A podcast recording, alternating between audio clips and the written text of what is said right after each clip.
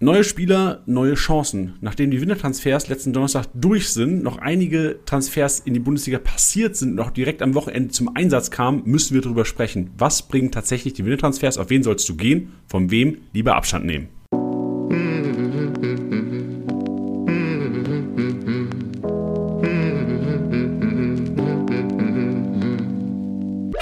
Spieltagssieger Besieger. Der Kickbase Podcast für die erste Fußball-Bundesliga. Mit deinen Hosts Bench und Janni. Powered by Tipico Sportwetten. Das Original. Schönen guten Tag, liebe Zuhörer, und auch schönen guten Tag, Herr Kollege Bench. Grüß Sie. Servus Janni, guten Morgen. Guten Morgen, wie ist die Lage? Och, die Lage ist äh, solide. Am Wochenende relativ viel Fußball geguckt, alles andere auf jeden Fall hin und her, hin, hinterher, wow, äh, hinterher nochmal angeschaut. Ähm, selbst erfolgreiches Wochenende gehabt, ist gut. Guter Start in den Montag. Das Und heißt, du? selbst, selbst erfolgreiches Wochenende heißt, du hast Fußball auch gespielt und gewonnen? Ja, sicher. Sicher, so sicher ist das? Ich dachte, ihr wärt. Ja, nee, so sicher ist das tatsächlich nicht. Nee, aber äh, passt. Äh, einzig und allein in meinen Kickbase-Ligen war es wieder sehr durchwachsen. Also irgendwie, ich kann nicht so richtig an die, an die Top-Spieltage aus der Hinrunde anknüpfen. Gerade Office-Liga war wirklich äh, bodenlos diese Woche. Da bin ich, glaube ich, 14. oder so geworden. Brauchst du Tipps? Ähm, ja, gerne, Janni. Erzähl mal. Also theoretisch guck dir mein Team an und dann sind das die elf Kaufempfehlungen, die du dir holen solltest diese Woche.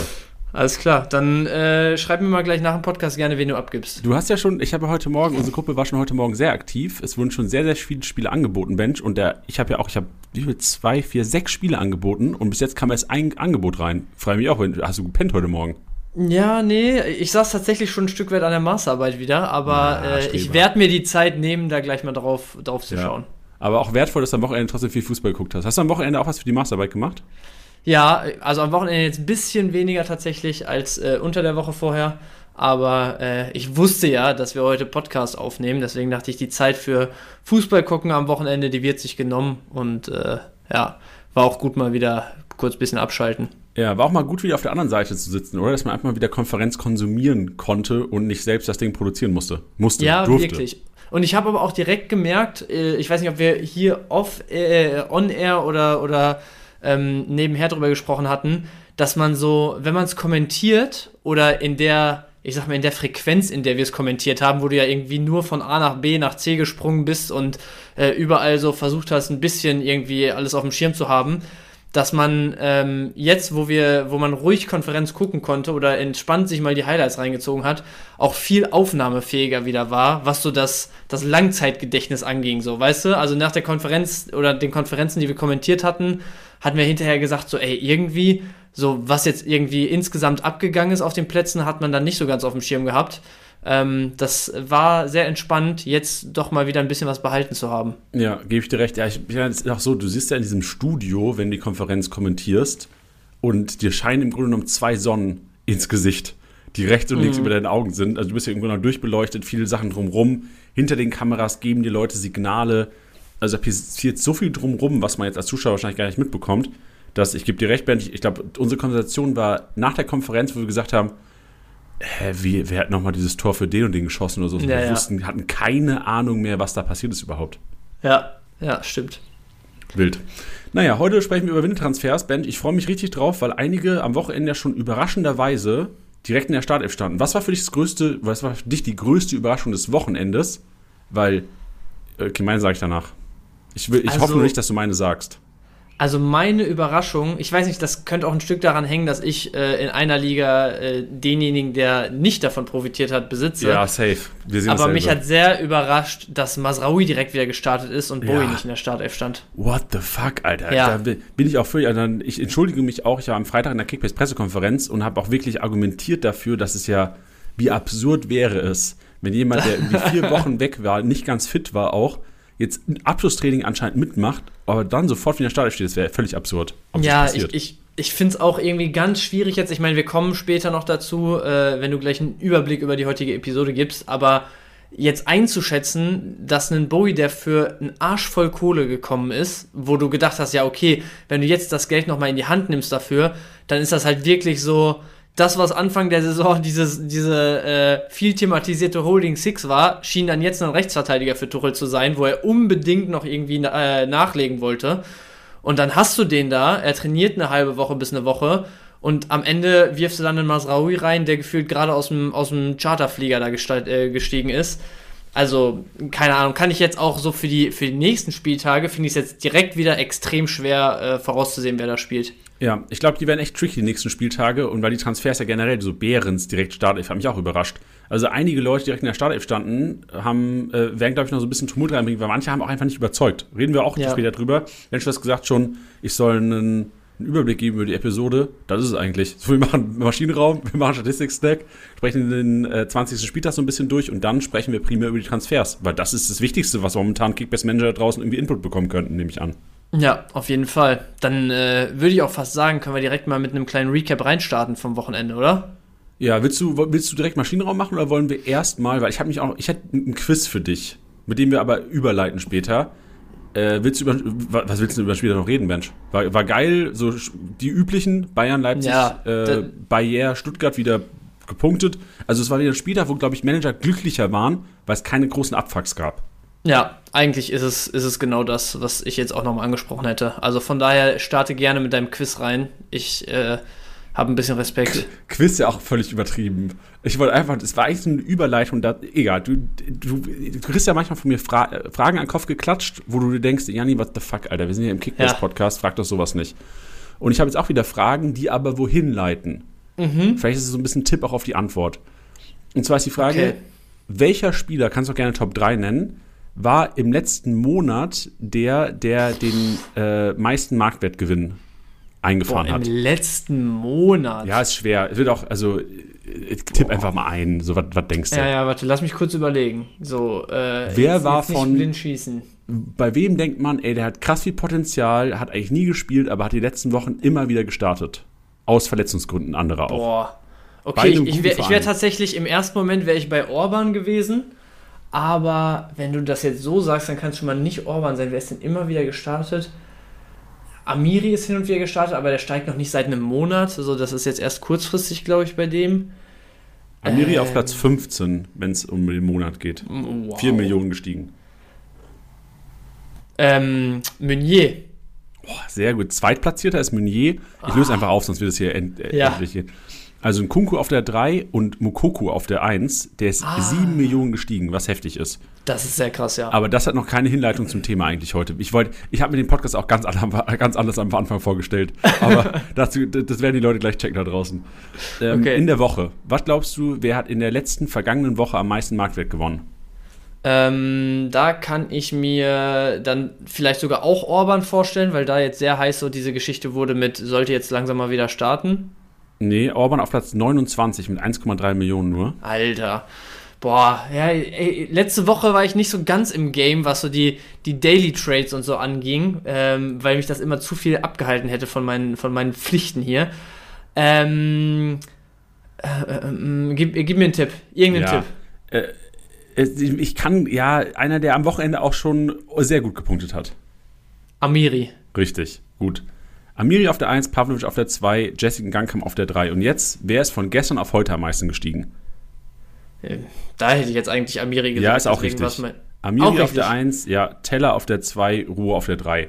Wohin, wohin ich eigentlich wollte damit, ich wollte den Podcast ganz anders aufbauen. Ich wollte ein bisschen mysteriös machen am Anfang, habe ich völlig verpennt jetzt. Aber im Grunde genommen, eigentlich sollten jetzt nach den Antworten kommen, so, aha, und was sind das für Spieler? Das sind entweder Spieler, klar. Neuzugänge. Richtig. Frisch Geil. Spiel. Genau. Und deswegen sind die halt einfach so wichtig. Und ich glaube einfach, also rückwirkend kann es eh nicht mehr ändern, aber ich habe nach dieser Transferphase wieder gemerkt, spekulieren auf zwei, drei Spieler von Vereinen, wo eigentlich so das Potenzial der Spieler da ist, so ein Gangkam, Amiri, klar, es sind die Cases, die jetzt auch äh, transferiert werden, wurden, aber es gibt immer wieder Spieler, wo du denkst, ey, wenn die doch irgendwo Stamm spielen würden, die würden, also es lohnt ja. sich zu spekulieren. Das habe ich diese Transferphase gar nicht gemacht. Für, für den Sommer und vor allem auch für den nächsten Winter merke ich mir das vor. Ja, ist ein guter Take auf jeden Fall.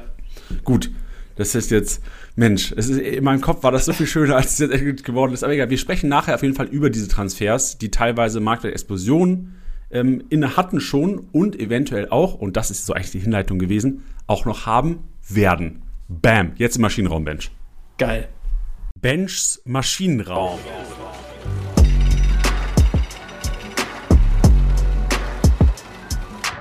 So, aufgeschlossen, hereinspaziert. Äh, wir sind wieder im Maschinenraum für Spieltag 20. Und äh, einsteigen können wir direkt mal mit einer Geschichte, wo äh, ich von Janni, was Freitag, nee, wo ich von Janni Samstag, ne, Samstagnachmittag ähm, eine WhatsApp gekriegt habe und er direkt gesagt hat, ey, Maschinenraum, Doppelpunkt, dann ganz kurze Nachricht einfach nur und ich mir dachte, yo, das nehmen wir auf jeden Fall mit rein. Ich habe aber tatsächlich im Nachgang noch ein bisschen äh, recherchiert dazu und es, es ist nicht ganz so romantisch, wie es auf den ersten Blick schien. Nein. Okay. Doch. Also Freiburg. schon wieder meine Vorstellung hier. Ja, ja, doch, es, es muss sein. Wir, wir, haben ja auch eine, eine gewisse Pflicht hier, die Leute da richtig zu informieren draußen, ne? Okay, bin Also, der SC Freiburg startete am Wochenende in weißen Trikots ähm, im Heimspiel gegen die Stuttgarter, die in grün aufliefen. Und Janni hat mir geschrieben, ich glaube, Janni, du hast ja auch mit Rot-Grün ein bisschen Probleme, ne? Bisschen? Ja. Ein bisschen mehr, ja. Ja. Ähm, Janni hat mir auf jeden Fall direkt geschrieben, ey, die starten wegen Rot-Grün belinden in Weiß extra und hin und her, die müssen in den Maschinenraum so. Und äh, ich dachte im ersten Moment natürlich auch direkt, hab's mir direkt notiert und habe heute Morgen mal noch so ein bisschen rumgesucht. Und äh, da wurde klar, es, also ja, es wurde Rücksicht auf Rot-Grün-Blindheit genommen, am Ende des Tages ist aber ein Freiburger Spieler so rot-grün blind, dass er damit krass Probleme gehabt hätte. Am Ende des Tages war es also eigentlich auch nur äh, eigener Nutzen, der da im, im Vordergrund stand ähm, und nicht irgendwie ganz charmant jetzt eine Rücksichtnahme auf äh, alle Zuschauer, die da Probleme mit haben oder sowas. Ähm, ich hatte übrigens auch noch gelesen, jeder zehnte Europäer, jeder zehnte Mann in Europa ist rot-grün blind. Das ist auch schon krank viel, fand ich. Ähm, ja, wären also einige Zuschauer gewesen, denen man damit einen Gefallen äh, ja, getan hat, sogar am Ende des Tages. Im Vordergrund stand aber vor allem das äh, Streich. Niemand wollte, der den Ball da irgendwie dem Gegner vor der eigenen Hütte in die Füße spielt. Hat dann auch noch hinterher nach dem Spiel erzählt, er hatte mal einen Spieler in der A-Jugend, dem ist das x-mal passiert und irgendwann hat er dann gesagt, so, was ist denn mit dir los? ähm, wo er ihm gesagt hätte, ja, ich, ich sehe es nicht besser. Ähm, deswegen war das wohl eine Entscheidung äh, vor allem vor sportlichem Hintergrund. Aha, weiß man denn, welcher, welcher Spieler das ist? Ne, ich habe kurz geguckt, also jetzt auch nicht länger nachgesucht, aber auf den ersten Blick habe ich dann nicht gefunden, wer es war. Verrückt. Bekommen wir raus. Ja, Also- bekommen wir sicherlich raus, vielleicht auch über unseren Discord an der Stelle schon mal wieder. Wo, sind, wo sind die Freiburg-Fans? Ja, Ja. Mensch, also, ja, also erstmal schön, dass natürlich die Mannschaft auf die Rücksicht nimmt. Ähm, aber also der Kommentator hat es natürlich auch schön verpackt gehabt. Ich dachte, ich habe mich so richtig geehrt gefühlt. Ich habe mich richtig wertgeschätzt gefühlt in der Gesellschaft. Akzeptiert einfach auch. Ja, äh, behalt die Vorstellung einfach. Wir haben nie drüber geredet. SC aber Freiburg da draußen. trotzdem im ähm, Sympathikometer bis nach oben gestiegen am Wochenende. Trotz Ja. Niederlage. Sowieso aber ein sympathischer Verein, finde ich. Aber gut. Ähm, für Nummer zwei in unserem Maschinenraum diese Woche bleiben wir direkt bei dieser Partie. Und äh, aus sportlicher Sicht können wir da, glaube ich, aber nur die Seite wechseln Richtung Stuttgart, die es wieder sehr, sehr gut im Großen und Ganzen gemacht haben. Wo die Freiburger aber auch von ihren weißen Trikots schon nach drei Minuten nichts mehr hatten, als Anton den ersten Geistesblitz der Partie hatte und aus meiner Sicht einen überragenden Ball spielt ähm, im Prinzip durch die, durchs ge- gesamte Zentrum, 40 Meter waren das bestimmt, direkt auf Dennis Undaff, der das dann natürlich auch wirklich bockstark vollendet. Ne? Also da habe ich auch gedacht, das ist eigentlich wieder ein Paradebeispiel dafür gewesen, dass in Stuttgart natürlich viel über taktische Kniffe und viel über die Art und Weise Fußball zu spielen kommt, dass am Ende aber auch so das die, die individuelle, äh, individuelle Qualität richtig bis zum letzten rausgekitzelt wird aus den Spielern, wenn es halt dann so läuft. Weil so einen Ball wie Anton, den spielst du nur, wenn du echt Rückenwind hast und dir viel zutaust im Moment. So wie Undav dann ein Stück weit nach außen getrieben wird und eigentlich jetzt schon keinen, ich sag mal, perfekten Winkel mehr, kein klassisches 1 gegen 1 gegen den Torwart hat.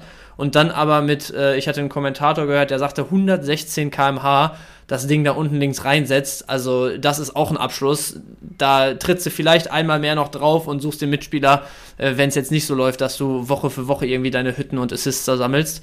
Also sehr geile Aktion im Großen und Ganzen. Ich würde Anton aber hier tatsächlich äh, herausstellen, der mit dem überragenden Ball da ganz schnell schon die Weichen auf Sieg für Stuttgart stellt. Ja, ich meine, über Undaf sprechen wir eh später noch und auch MVP-Tipper, ich glaube Lukas heißt er heute. Warte, ich würde, ja, Lukas wird nachher auf jeden Fall auch noch über Undaf sprechen.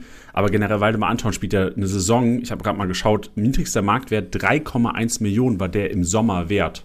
Das ist krass. Also eh, kann es sein, dass es, na okay, es war Richtung Mai. Wahrscheinlich dann, wo die Leute neu gestartet haben, wahrscheinlich so um die 5 Millionen wert. Stell dir vor, du hast Anton zugelost bekommen und du wusstest ja, jo, eigentlich ein solider für 5 Millionen, der startet beim VfB. Also da hast du ja, also Anton ist ja keiner, den du vor der Saison overpaid hättest, wo du dachtest, so, okay, Nee. das, der wird liefern, so wie er momentan liefert. Und jetzt 25 Millionen momentan wert ist für mich auch, wenn ich das sehe, 25 Millionen Anteil auf dem Transfermarkt, würde ich sagen, boah, Abstand, Digga, Abstand. Aber wenn du die Zahlen anguckst, ist das ja immer noch ein totaler Schnapper mit einem 114er Schnitt. Völlig in Ordnung, stabil. Und wenn er jetzt anfängt, sogar seine Pässe des Todes da zu spielen, dann äh, umso geiler. Also ich sehe auch, Selbstbewusstsein hat Anton, weil der ist auch ganz oft vorne und ballert einfach mal drauf. Finde ich geil. Ja, ist auf jeden Fall einer, der sich da zu einem krassen Führungsspieler entwickelt hat und echt vorne weggeht. Glaubst du, Nazio? Nee, glaube ich nicht. Ich glaube, dafür sind, sind zu viele junge, aufstrebende, auch sehr gute Innenverteidiger im Moment unterwegs, ähm, als dass man, ja, blöd gesagt, irgendwie denen ein großes Turnier jetzt verbaut mit jemandem, der halt äh, ein super solides Ding im Moment spielt, aber auch nie großartig Ambitionen in die Richtung angemeldet hat und so. Also hört sich vielleicht ein bisschen blöd an jetzt von der Argumentation her, aber ja, vielleicht, vielleicht weißt du, was ich meine. Ich glaube, so die Baustelle machst du dir nicht auf. Was glaubst du, welche Stuttgarter werden im EM-Kader stehen? Undaf zu eine Million Prozent. Also da, da, führt kein Weg dran vorbei. Jetzt auch nicht erst seit den letzten zwei Spielen, in denen er wieder so, so losgelegt hat. Aber der bringt einfach Wahnsinnsqualitäten mit, finde ich. Gerade wo du sagst, ja, okay, Füllkrug spielt ordentlich auf, auf äh, Nation-Niveau, bis, bis sogar sehr gut teilweise. Aber um da einfach noch eine andere Option zu haben, finde ich, musst du Undaf mitnehmen. Ähm, welche Stuttgart? Du sprichst nur von Deutschland jetzt aber, ne? Ja, ja, genau. Also ich kann mal ein paar also Namen ich würd, reinwerfen. Also, genau, ich würde zumindest auf jeden Fall mal Mittelstädt für Linksverteidiger äh, oh, reinwerfen wollen. Aber ansonsten, ich weiß nicht, ob ich jetzt jemand krass vergesse, aber ja, gut, Stiller ist halt auch ähnliche Geschichte wie bei Anton aus meiner Sicht. Also wäre jemand, der es verdient hätte, wahrscheinlich nach der Saison. Ähm, ist aber, glaube ich, auch jemand, wo du so viele andere Spieler auf der Position hast, die da richtig Qualität bringen, dass du da keinen Goretzka zu Hause lässt für einen Stiller. Ja, ich glaube, also Mittelstädt sehe ich auch. Ich glaube, Mittelstädt hat wirklich realistische Chancen. Ja. Bei Fürich hätte ich so wahrscheinlich so ein bisschen gesagt, okay, wie stark ist er in Form im Mai noch und wie geht es so Serge Gnabry und den anderen eventuellen, ja. ähm, also was macht Timo Werner bei, wo spielt er, Arsenal inzwischen? Nee, Tottenham. Tottenham. Ja. Ja, also, stimmt, aber Fürich hätte ich nennen müssen, auf jeden Fall noch, ja. Ja, ja, aber sonst, ich gebe dir recht, du hast durch so. Wagnumann könnte auch einer sein, wenn er Stabilität reinbekommt. Also generell Links- und Rechtsverteidiger halt generell die Schwächen der deutschen Nationalmannschaft. Ja, Wagnumann finde ich echt immer ein bisschen schwierig, weil ich finde, also ja, der spielt eine echt gute Saison im, im Rahmen seiner Möglichkeiten, aber das ist halt niemand, der jetzt mal, also ein Mittelstädt, der kann Spiele für dich entscheiden, der kann richtig Wind reinbringen, der kann einfach durch seine eigene Dynamik auch echt äh, einen, einen Ruck durch die Mannschaft gehen lassen, so, also der, der kann was bewegen richtig im Spiel. Und Wagnermann ist für mich immer so jemand, also der ist für Stuttgart-Verhältnisse jetzt echt ein, ein guter Mann, den kannst du da ohne Bedenken aufstellen. Aber das ist halt keiner, wo ich sage, wenn du ein Turnier größtenteils im K.O.-Modus spielst, dass der irgendwie Spiele für dich entscheiden kann oder halt so eine Sicherheit ausstrahlt, dass du dir da gar keine Sorgen machst. So. Also der birgt irgendwie für mich mehr Risiko als potenziellen Gewinn für, für ein äh, Team, was wirklich Richtung Turniersieg spielen will. Ja, ist für mich auch so eine Frage der Alternativen. So, welcher ja, Rechtsverteidiger safe. ist äh, zu der Zeit der EM ja. dann vielleicht besser in Form? Also ich glaube, also glaub schon, dass die Chancen haben. Also, ich kann mir schon vorstellen, dass vielleicht zwei, drei Stuttgarter sogar starten werden. Im ersten Spiel gegen die Schweiz. Nee, wen spielen wir? Schottland? Ich glaube, Schottland spielen wir zuerst. Kann gut sein. Aber es ist krass, wenn du dir das so vor Augen führst. Letztes Jahr wirklich wieder auf Biegen und Brechen in der Liga geblieben. Anfang der Saison als absoluter Abstiegskandidat von einigen eingestuft. Und jetzt spricht man darüber, dass da gut und gerne mal drei Stuttgarter in einem EM-Turnier starten könnten. Also Wahnsinn. Ja, das Wahnsinn. Weiter geht's, yes. Maschinenraum. Ja, Nummer drei, last but uh, absolutely not least, Dani Olmo. Und äh, Genauso wie ja, wir Kickbase-Manager uns mit einem Olmo in der Truppe oft so zwischen Himmel und Hölle bewegen, 28 Mal ihn schon äh, als potenziellen MVP angepriesen haben und dann wieder überlegt haben, ob wir ihn die drei Monate Verletzungspause durchschleppen wollen, ist er auch auf dem Platz oft äh, so ein bisschen zwischen Genie und Wahnsinn. So auch gestern wieder. Ähm, am Ende wurde die Aktion zurückgepfiffen. Nichtsdestotrotz äh, sehr starker Rabona-Assist, den er da auf Scheschko liefert, ähm, der dann eben im Abseits steht und deswegen zurückgepfiffen wird.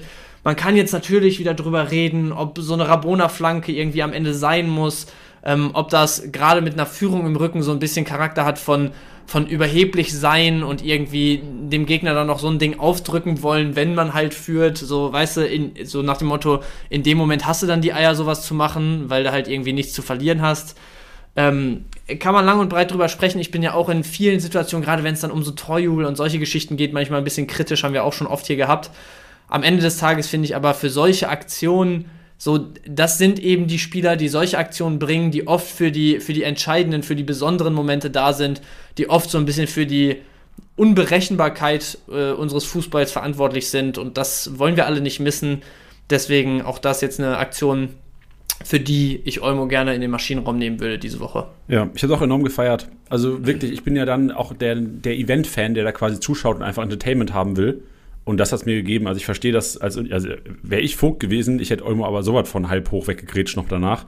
Aber äh, finde ich strong. Also ich fand es geil, hat mir Spaß gemacht, hat, mich, ja. hat meine Experience gehoben. Am Vogt wäre auch ein, Kandidat dafür gewesen, der noch ja, Ich habe hab halt geguckt, wen, aber wer, also Kedira vielleicht, aber Vogt ist für mich dann der, der sagt, ey, fürs Team. Ja, safe. Hundertprozentig. Yes, aber das sind meine zwei Spieler und äh, Christian Streich mit äh, Eigeninteresse im Hinterkopf, die diese Woche den Maschinenraum ausmachen. Ach, als würde das Christian Streich entscheiden. Das macht doch bestimmt hier, äh, das macht also, doch, äh, unser Max macht das doch, unser Zeugwart. Ja, aber also zumindest mal, also mindestens in Absprache mit Streich und Co. Ich weiß, dass zum Beispiel in Bielefeld oft auch äh, der Trainer die Trikots einfach aus Aberglaube entschieden hat, einzelne Trainer, die, die hier trainiert haben. Und dann hat Armin ja zum Beispiel auch teilweise äh, irgendwie Auswärtsspiele immer im dritten Trikot gemacht oder so. Oder die Saison, wo mit Klos und Vogelsammer es dann äh, in die erste Liga ging, ich weiß jetzt nicht mehr, welches Trikot oder welche Trikots es dann waren, aber da hieß es auch irgendwann, ey, in den Trikots treffen die, wir spielen jetzt die ganze Zeit in denen, wenn es die Farben zulassen. Oder Ortega hat zum Beispiel äh, eine Saison einfach immer in einem dritten oder vierten Spielertrikot als Torwarttrikot kurzarm gespielt und so. Also da gibt es ganz wilde Sachen, wenn äh, irgendwie abergläubige Trainer oder Spieler da auf dem Platz stehen. Bist du abergläubisch? Nee. Also echt gar null. nicht. Ich, glaub, ich würde sagen null. Ich auch nicht, aber manchmal denke ich mir, ich wär's gerne, weil ich glaube, dass Spieler, die abergläubig sind und dann wirklich sehen, okay, ich habe heute mein grünes Trikot an. Ja, und ja. denken, okay, wir haben letztes Mal gewonnen. Push. Das gibt also mental, das ist ein Switch, wirklich. Safe. Und ich denke manchmal so, ey, das ist so, so ein einfaches Trigger-Ding, wo du theoretisch selbst sowas wie, ähm, ich trinke jeden Morgen äh, ein kaltes Glas Wasser. Keine Ahnung, also mache ich nicht. Ich sage nur irgendwas, was du halt morgens machst, wo du denkst so, ey, davon bleibe ich gesund, davon habe ich einen geileren Tag. Wenn du da was machst, wenn du was einbaust in dein Arbeits, äh, in dein, dein Leben, wie jetzt wir, Bench, so wir stehen. Wir sind wir Stehtische. Stimmt. Und wenn ich morgens am Schreibtisch stehe, denke ich mir, oh geil, heute fühle ich mich gesund, Mensch. Auch ja. wenn ich jetzt heute ein bisschen angeschlagen bin äh, mit der Stimme, aber sonst gibt mir dieses Stehgefühl, auch wenn es jetzt vielleicht, klar, muskulär bestimmt ein paar Vorteile hat, aber wahrscheinlich bringt es nicht so viel, wie wir denken, dass es was bringt. Ja, ja, stimmt. Und ja, so kleine Sachen kann, glaube ich, jeder Mensch, ohne jetzt hier irgendwie so einen Philosophen-Podcast zu halten, kann jeder Mensch bestimmt in seinen Alltag einbauen. Ja, hundertprozentig. Und ich, also bin ich auch absolut überzeugt von, dass ihr das zumindest mental, selbst wenn nicht körperlich, oft was bringt. Also, wenn, wenn, äh, zum Beispiel, wo wir in München letzte Woche waren und du dann morgens da dir deine Knolle Ingwer schnappst und anfängst Boah, zu knabbern. Alter, ab geht's. Also, da bin ich dann jetzt kein Fan von, aber selbst das habe ich ja dann einen Morgen mal ausprobiert und dachte mir so, ja, wenn es geil ist und ich mir jetzt heute irgendwie einbilde, dass, dass ich besser durch den Tag unterwegs bin, ja, dann it, no. macht man das öfter mal. Hat es jetzt nicht, aber ja. ja. Eine Überleitung zum Statistik-Snack wäre, Abwehrboss ist einer, der das so noch nie gemacht hat. Rein in Statistik-Snack.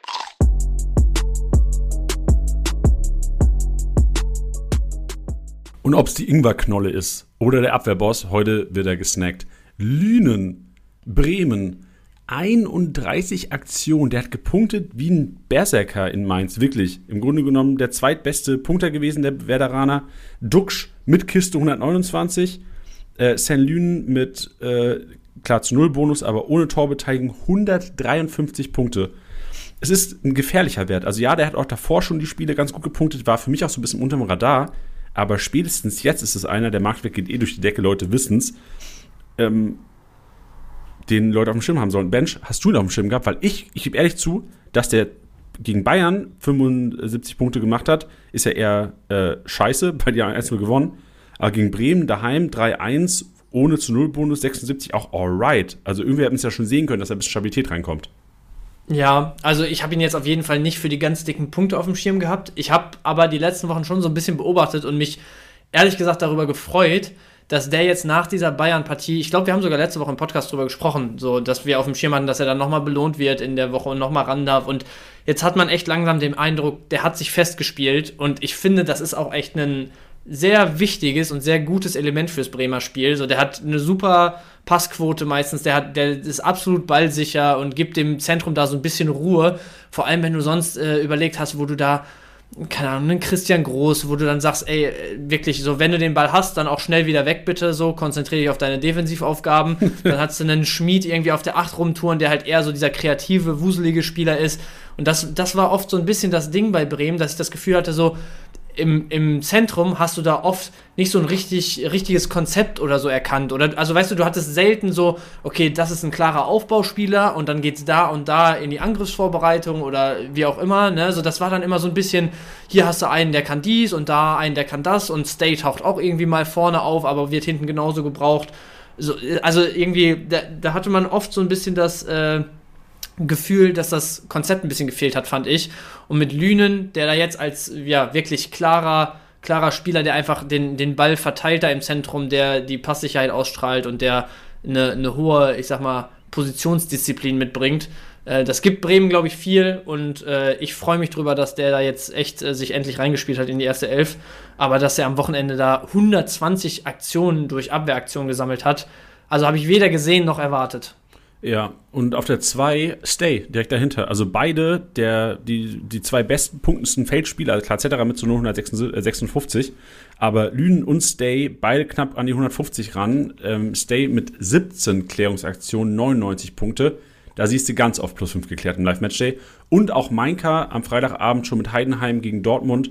Auch ein Spiel, was das ist so ein bisschen die Schwäche von diesem Podcast auch, glaube ich, Bench. Ich habe das immer noch selten im Kopf, dieses Spiel. Also ich habe es auch geguckt über die volle Distanz aber ich habe es kaum noch im Kopf, was da passiert ist. Erinnere mich aber auch, dass Heidenheim auf jeden Fall da nah dran war, eventuell die Dortmunder vor Probleme zu stellen.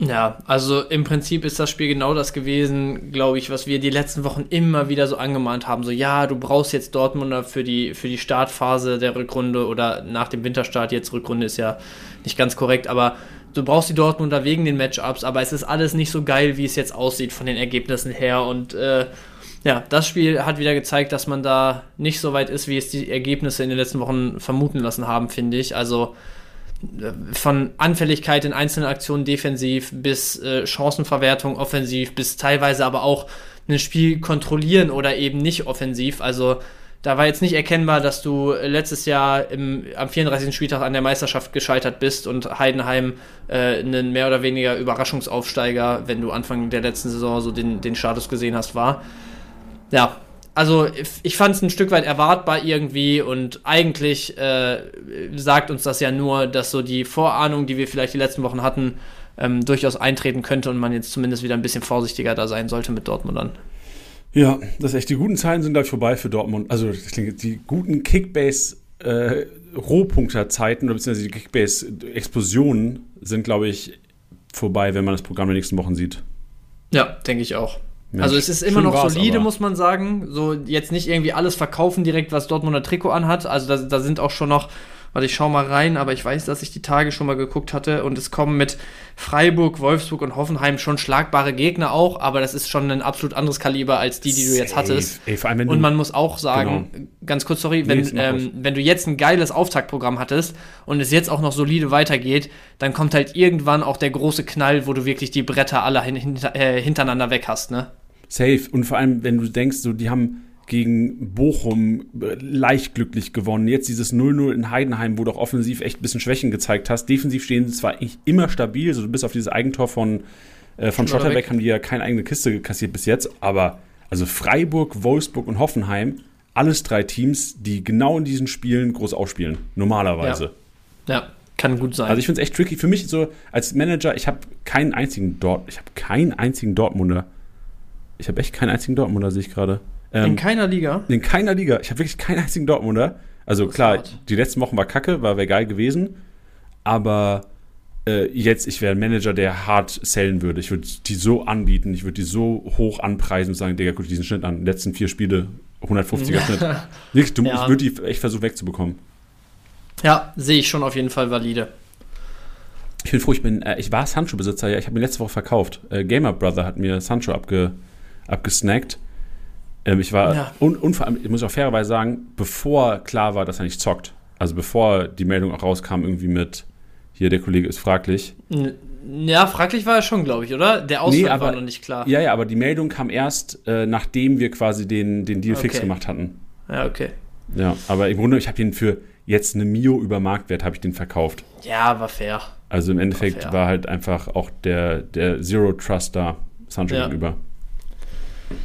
Gut, nächste Gut. Kategorie, Dribbelkönig. Wirtz, Karic, Amiri.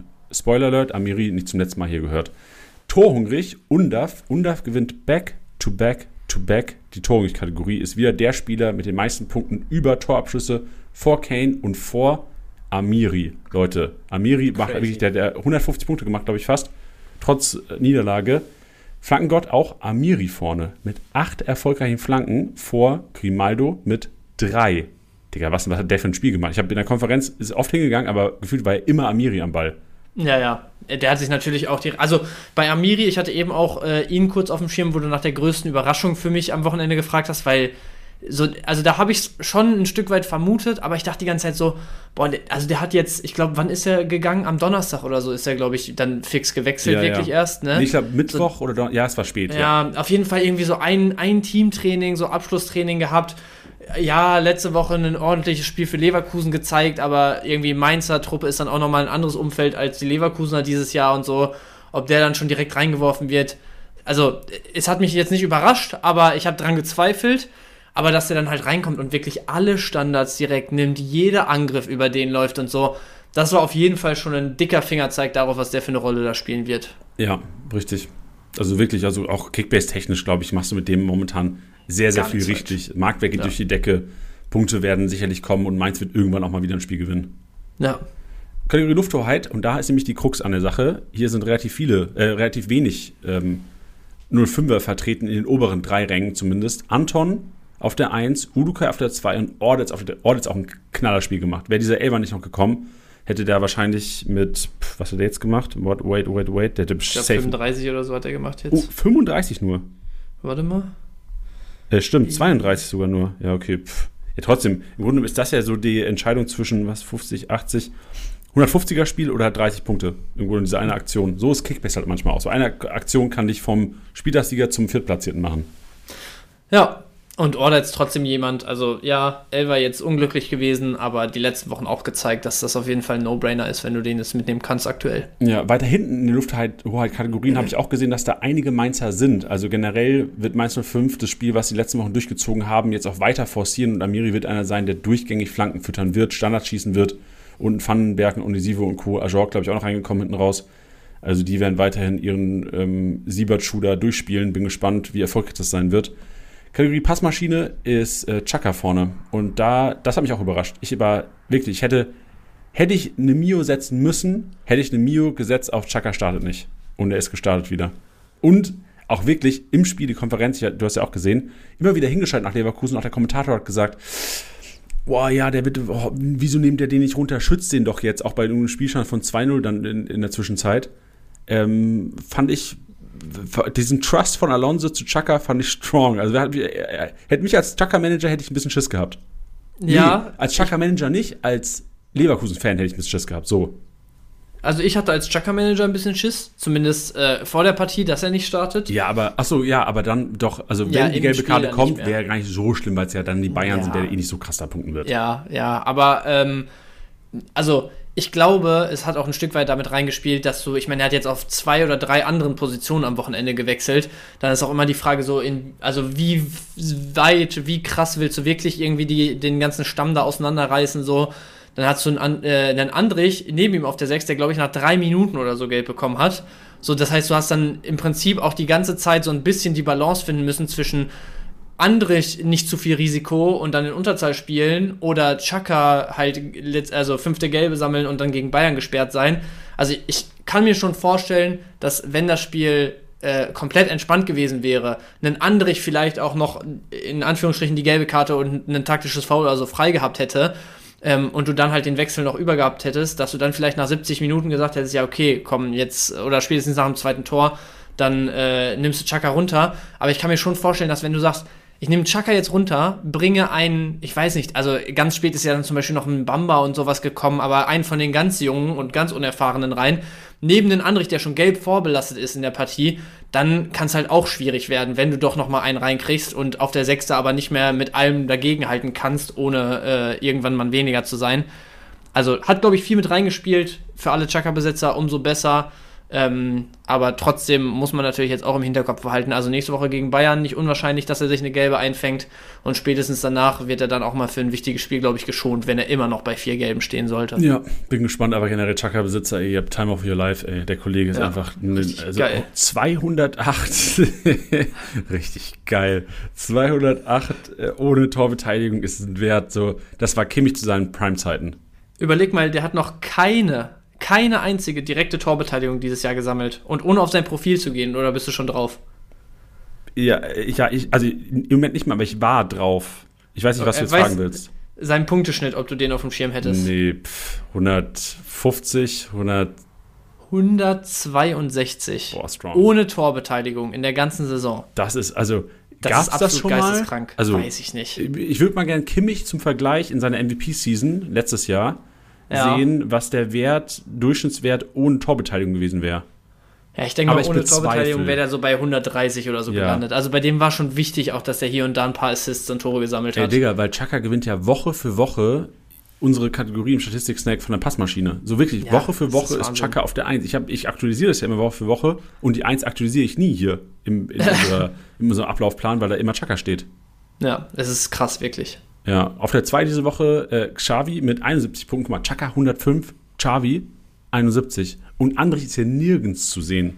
Das äh, hat mich auch so ein bisschen betäubert. Der hat 120 gemacht, alright, klar mit gelber Karte. Du hast gesagt, wie sechste Minute auch gelbe Karte bekommen. Aber von Andrich hätte ich mir ein bisschen mehr erwartet. Also Chaka da echt so ein bisschen federführend im Mittelfeld. Surprise. Schlager auf der 2, Stille auf der 4, Wirz, Schlotterbeck, Pavlovic haben wir drin. 58, bester Bayern-Spieler, Pavlovic in der Kategorie. In Capia haben wir drin Sabitzer, Süle, also auch die Dortmunder. Dortmund auch am Freitagabend habe ich ein bisschen überrascht, ein bisschen mehr Handballfußball wieder gespielt, wie in den letzten Wochen. Weil ja, ein bisschen mehr, aber ich finde, man hatte das, also entweder es war dann so äh, einfach nicht zwingend genug, sondern eher so, ja, den Ball haben, Gegner kann ja, zwar nichts machen, aber wir selber auch nicht. Und trotzdem hast du, obwohl du zwischendurch ja eigentlich Phasen hattest, weil dieser Ballbesitzfußball, das ist ja dann auch immer eine Phase von, du schiebst den Ball nur hin und her und der Gegner muss jedes Mal wieder die Löcher zuschieben. So. Also das ist ja in der Phase viel anstrengender für den Gegner als für dich. Und dann aber trotzdem daraus in so Phasen zu kommen, wo Heidenheim dann wieder komplett im Spiel ist, das ist halt einfach so mangelnde Spielkontrolle dann, weißt du? Also wenn Bayern oder Leverkusen die Gegner damit so Mühe bespielt, dann ist das teilweise mit Sicherheit auch ein Stück weit Kraft, dass die einfach nicht mehr äh, ja, die, die Körner haben, um dann nochmal richtig äh, volles Tempo zu gehen und richtig in der Spielphase an sich zu reißen.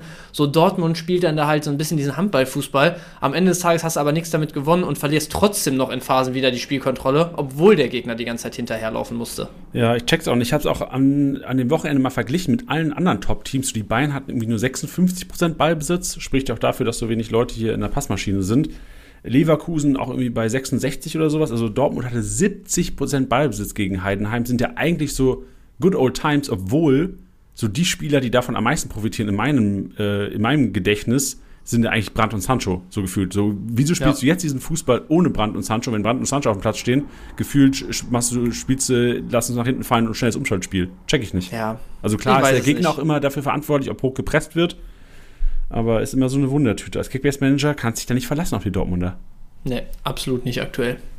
Kategorie Kreativzentrum ist Undaf vor Lubicic und Götze. Und ich will ganz kurz, bevor wir zu den Transfers kommen, zu den neu transferierten Spielern, einmal über Mario Götze reden und hätte gerne eine Einschätzung von dir, weil der ist in einer ganz neuen Rolle auf einmal wieder Kickbase relevant. Ja, ich finde es irgendwie insgesamt sehr schwer, weil so bei Frankfurt, auch da haben wir ja ähm, schon vor, der, vor dem Start sozusagen nach dem Winter viel darüber gesprochen, okay, was, was bringt, Entschuldigung, den Van de Beek, was bringt den Kalajdzic, was, was passiert jetzt nach den Neuzugängen, weil die ja im Prinzip das, das meiste der ganzen Bundesligisten gemacht haben im Winter. Und weil wir da ja schon so ein bisschen skeptisch waren und Götze ja jetzt mehr oder weniger gezwungenermaßen so ein bisschen auch in diese Rolle reingeschoben wurde, Frankfurt aber trotzdem halt nicht liefert, kann ich mir kaum vorstellen, dass man jetzt sagen muss, ey, ein Götze ist jetzt für die Rückrunde jemand, der spielt dir da einen 100er Schnitt und äh, ist auf einmal extrem relevant. Also der kommt da besser zur Geltung, als er es lange Zeit bis jetzt äh, getan hat. So und ich meine, ich gucke mir jetzt gerade die letzten Spiele an: 213 mit Tor gegen Mainz, 90 jetzt äh, bei 2-0 Niederlage gegen Köln, ja, aber wenn du dir dann die Spiele davor anguckst, und ich meine, am 18., also gegen Darmstadt hat er die Rolle, glaube ich, auch schon gespielt, oder? Da so ein bisschen mehr aus der, von der 6 kommt. Da waren es dann irgendwie 47 nur bei einem 2-2. Also ich, mein, meine, mein persönliches Bauchgefühl ist einfach, dass das jetzt auch eher ähm, eine, kurze, eine kurze Sequenz ist, ein kleines Hoch ist und dann Götze sich dann aber auch eher wieder auf einem Level einpendelt, wo wir ihn davor gesehen haben. Ja, boah, also ich sehe ihn so ein bisschen als Chance, weil also ich gebe dir recht, gegen Darmstadt hat er auch schon mit Larsson die Doppel-6 gegeben, gegen Mainz auch mit Larsson die Doppel-6. Realtaktisch ist bei beiden Spielen aber schon eine Differenz zu sehen. Also wenn du schaust realtaktisch gegen Darmstadt, dann äh, siehst du, dass Mario Götze wirklich auf einer Höhe mit Larsson war wenn du es realtaktisch gegen Mainz oder jetzt gegen Köln, auch wenn da jetzt die, die, roten Karten natürlich so ein bisschen mit reinspielen, siehst du, dass Götze schon über einem Skiri steht, dass Götze dann auch gegen Mainz über einem Larson teilweise steht. Also ja. es ist schon eine Tendenz zu sehen, dass man sagt, oh, Götze ist ähm, vielleicht dann der, der den anderen defensiv arbeiten lässt und selbst dann so ein bisschen die Kickbase relevanteren Aktionen einheimst. Ich sehe es eher als Chance, aber ich gebe dir auch recht, verlassen würde ich mich nicht drauf, eher vielleicht weil das kann ich mir nicht vorstellen. Götze ist einer, der noch auf Märkten rumlungert. So, ja, ja. Gerade ohne zurückgesetzt, Götze könnte vielleicht noch rumlungern. Dann wäre es für ja. mich sogar fast ein Overpay-Kandidat, weil du so in vielen Ligen durch die Inflation Geld spielt keine Rolle mehr. Ja, ja, das stimmt. In den zurückgesetzten dann wahrscheinlich halt nicht, ne? Also da, wo du ihn auf den Märkten hast, da ist dann schon noch relevant mit der Kohle, aber ja, also wenn du, wenn du in der Position bist, das ausprobieren zu müssen und so, dann kann man es schon riskieren. Aber so wie du es jetzt auch realtaktisch gesagt hast, ich meine, wir kennen Götze ja schon ganz viel von diesen Halbpositionen hinter der Spitze. Und wir kennen Götze, so wie du es gerade gesagt hast, als klare Sechs irgendwie neben Larsson von dem Spiel gegen Darmstadt oder so, wo es dann auch nicht so gut punktetechnisch aussah. Und die letzten zwei Spiele, hast du ja jetzt gesagt, schwimmt er da so ein bisschen zwischen diesen Linien, zwischen der Vierer-Mittelfeldreihe, wo er sich rauszieht, und diesen zwei hängenden Spitzen, so ein bisschen als, als ja, der Verbindungsspieler, der Initiator da. Aber dafür, dass die Punkte so gut bleiben, musst du halt auch irgendwie gewährleisten, in Anführungsstrichen, dass er über die ganze Rückrunde diese Rolle wirklich spielen kann und das genauso interpretiert. Ne? Und wenn du jetzt mal schaust, gegen Mainz und Köln, das sind zwar äh, wahrscheinlich so zwei von den Paradeteams, gegen die du es so spielen kannst, weil du defensiv vielleicht deine, also deine, deine Position öfter mal aufgeben kannst und mehr vom Spiel hast, du aber nicht irgendwie, äh, keine also, weißt du, was ich meine? Das, das sind halt so die klassischen Gegner, diese Bundesliga-Saison für sowas vielleicht. Und mit Darmstadt hast du wahrscheinlich einen der anderen klassischen Gegner für solche, für solche Geschichten auch schon weg in der Rückrunde. Das heißt, du hast von 17 Spielen, wo du wahrscheinlich 5, 6 hast, in denen du als Eintracht Frankfurt wirklich so das Spiel machst und so, ähm, so viel vom Spiel haben kannst und willst vor allem, dass Götze da so vorgezogen spielen kann, hast du drei von vielleicht fünf, sechs Gegnern auf dem Level schon weg. Also da kommt jetzt nicht mehr so viel, ne? Ja, ist ein gutes Argument.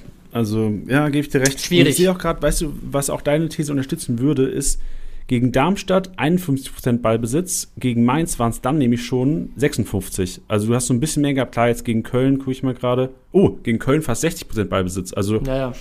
spricht schon dafür, dass Frankfurt ja sehr wahrscheinlich gegen wen spielen die jetzt? Oh, Bochum steht jetzt an.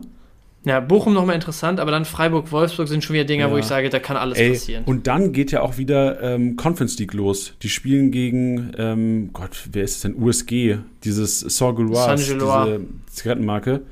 Und äh, das ist nämlich dann zwischen, nach Bochum und nach Freiburg jeweils. Also im Grunde haben die Sandwich englische Woche. Da kann eh, so, dadurch, dass du jetzt diese Dichte hast, da ist wahrscheinlich ein Götze noch nicht mehr sicher gesetzt. Mhm. Wild. Ja. Okay, mein eigenes Argument so ein bisschen auseinandergenommen worden hier, Bench. Danke. Aber richtig, wichtig, richtig und wichtig. Gerne. Wir kommen zu den Wintertransfers im Kickbase-Check. Der heutige Titel ist jetzt Thema und wir starten beim FC Bayern. Ja, da äh, haben wir ja schon angerissen, eigentlich die große Überraschung, dass Bowie nicht starten durfte, ne? Ja. Und ich habe es ja schon so ein bisschen eingeordnet, deswegen gerne mal dein Take dazu. Was, was, was erwartest du für die nächsten Wochen von ihm und was würdest du riskieren bei ihm? Ja, ey, nach dem Schock von Samstag würde ich ganz, ganz wenig erwarten. Also wirklich, alle, die overpaid haben, für mich ist jetzt ein Kandidat, der wird wahrscheinlich zeitnah sinken und dann wird ganz schnell, werden, gehen ganz schnell die Panikverkäufe los.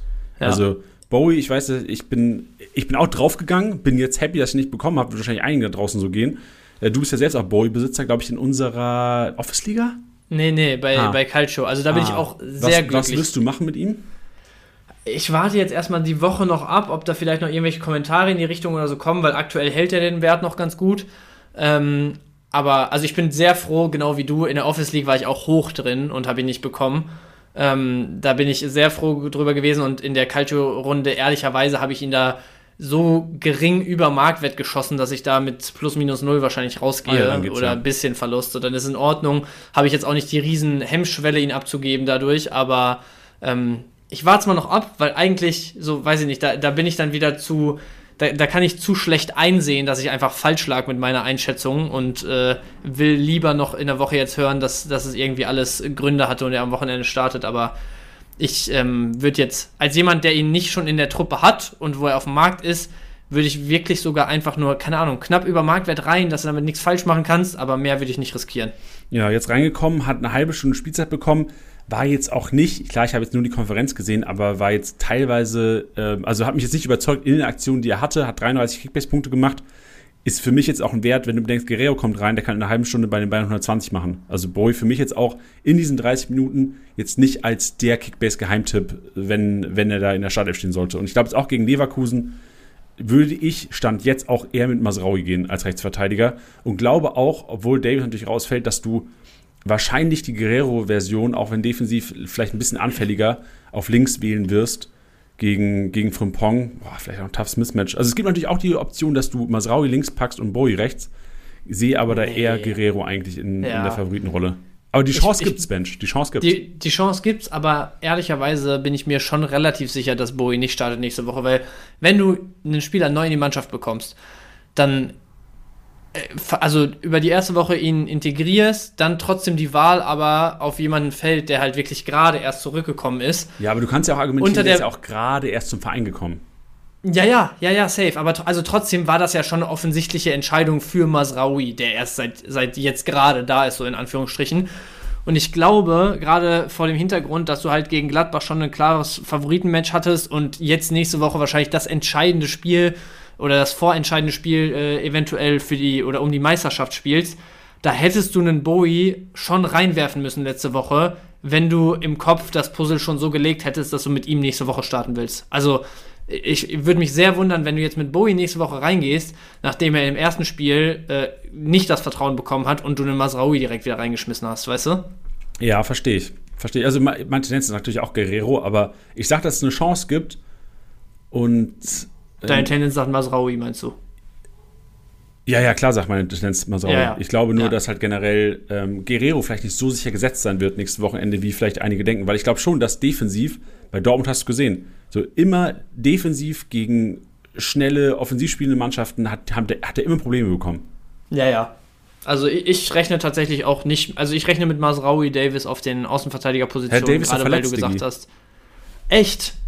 Ey, das ist komplett an mir vorbeigegangen. Ach stimmt, nee, du sagst es, irgendwie Inband oder so, ne? ja, oh wow, deswegen war ich gerade auch so irritiert, wo du Guerrero und nicht Masraui gesagt hast. Ja, stimmt. Ja, ja Masraui ist raus. Ja, okay, aber dann, dann sehe ich schon eher einen Guerrero tatsächlich. Ja, wohl. Ja, nee, da bin ich bei dir. So, das könnte ein Mismatch, was das Tempo angeht, äh, sein, was, was dann zu krass und zu spielentscheidend sein könnte. Hältst du dann Bowie jetzt? Also ziehst du ihn durch quasi noch eine Woche? Ich, ich, keine Ahnung. Ich warte jetzt ein paar Tage. Wenn er zu krass sinkt, dann werde ich ihn wohl vorher schon abgeben. Aber wenn du wirklich eine richtig taffe Liga hast, wo du nichts Vergleichbares kriegst, dann äh, würde ich ihn vielleicht sogar riskieren fürs Wochenende. Ja, neben Eric Dyer, den wir, glaube ich, schon jetzt zu Genüge kennen und auch wissen, dass der im Grunde genommen jetzt IV Nummer 3 bzw. 4, wenn Kim wieder zurück ist, äh, sein wird und äh, da ab und zu aushelfen wird, bedeutet Kickbase-Relevanz immer über gewisse Intervalle. Intervall wird wahrscheinlich jetzt bald zu Ende sein. Upamecano wird zurückerwartet, eventuell gegen Leverkusen und auch Kim sollte, ich glaube, wann steht Halbfinale steht es, glaube ich, an.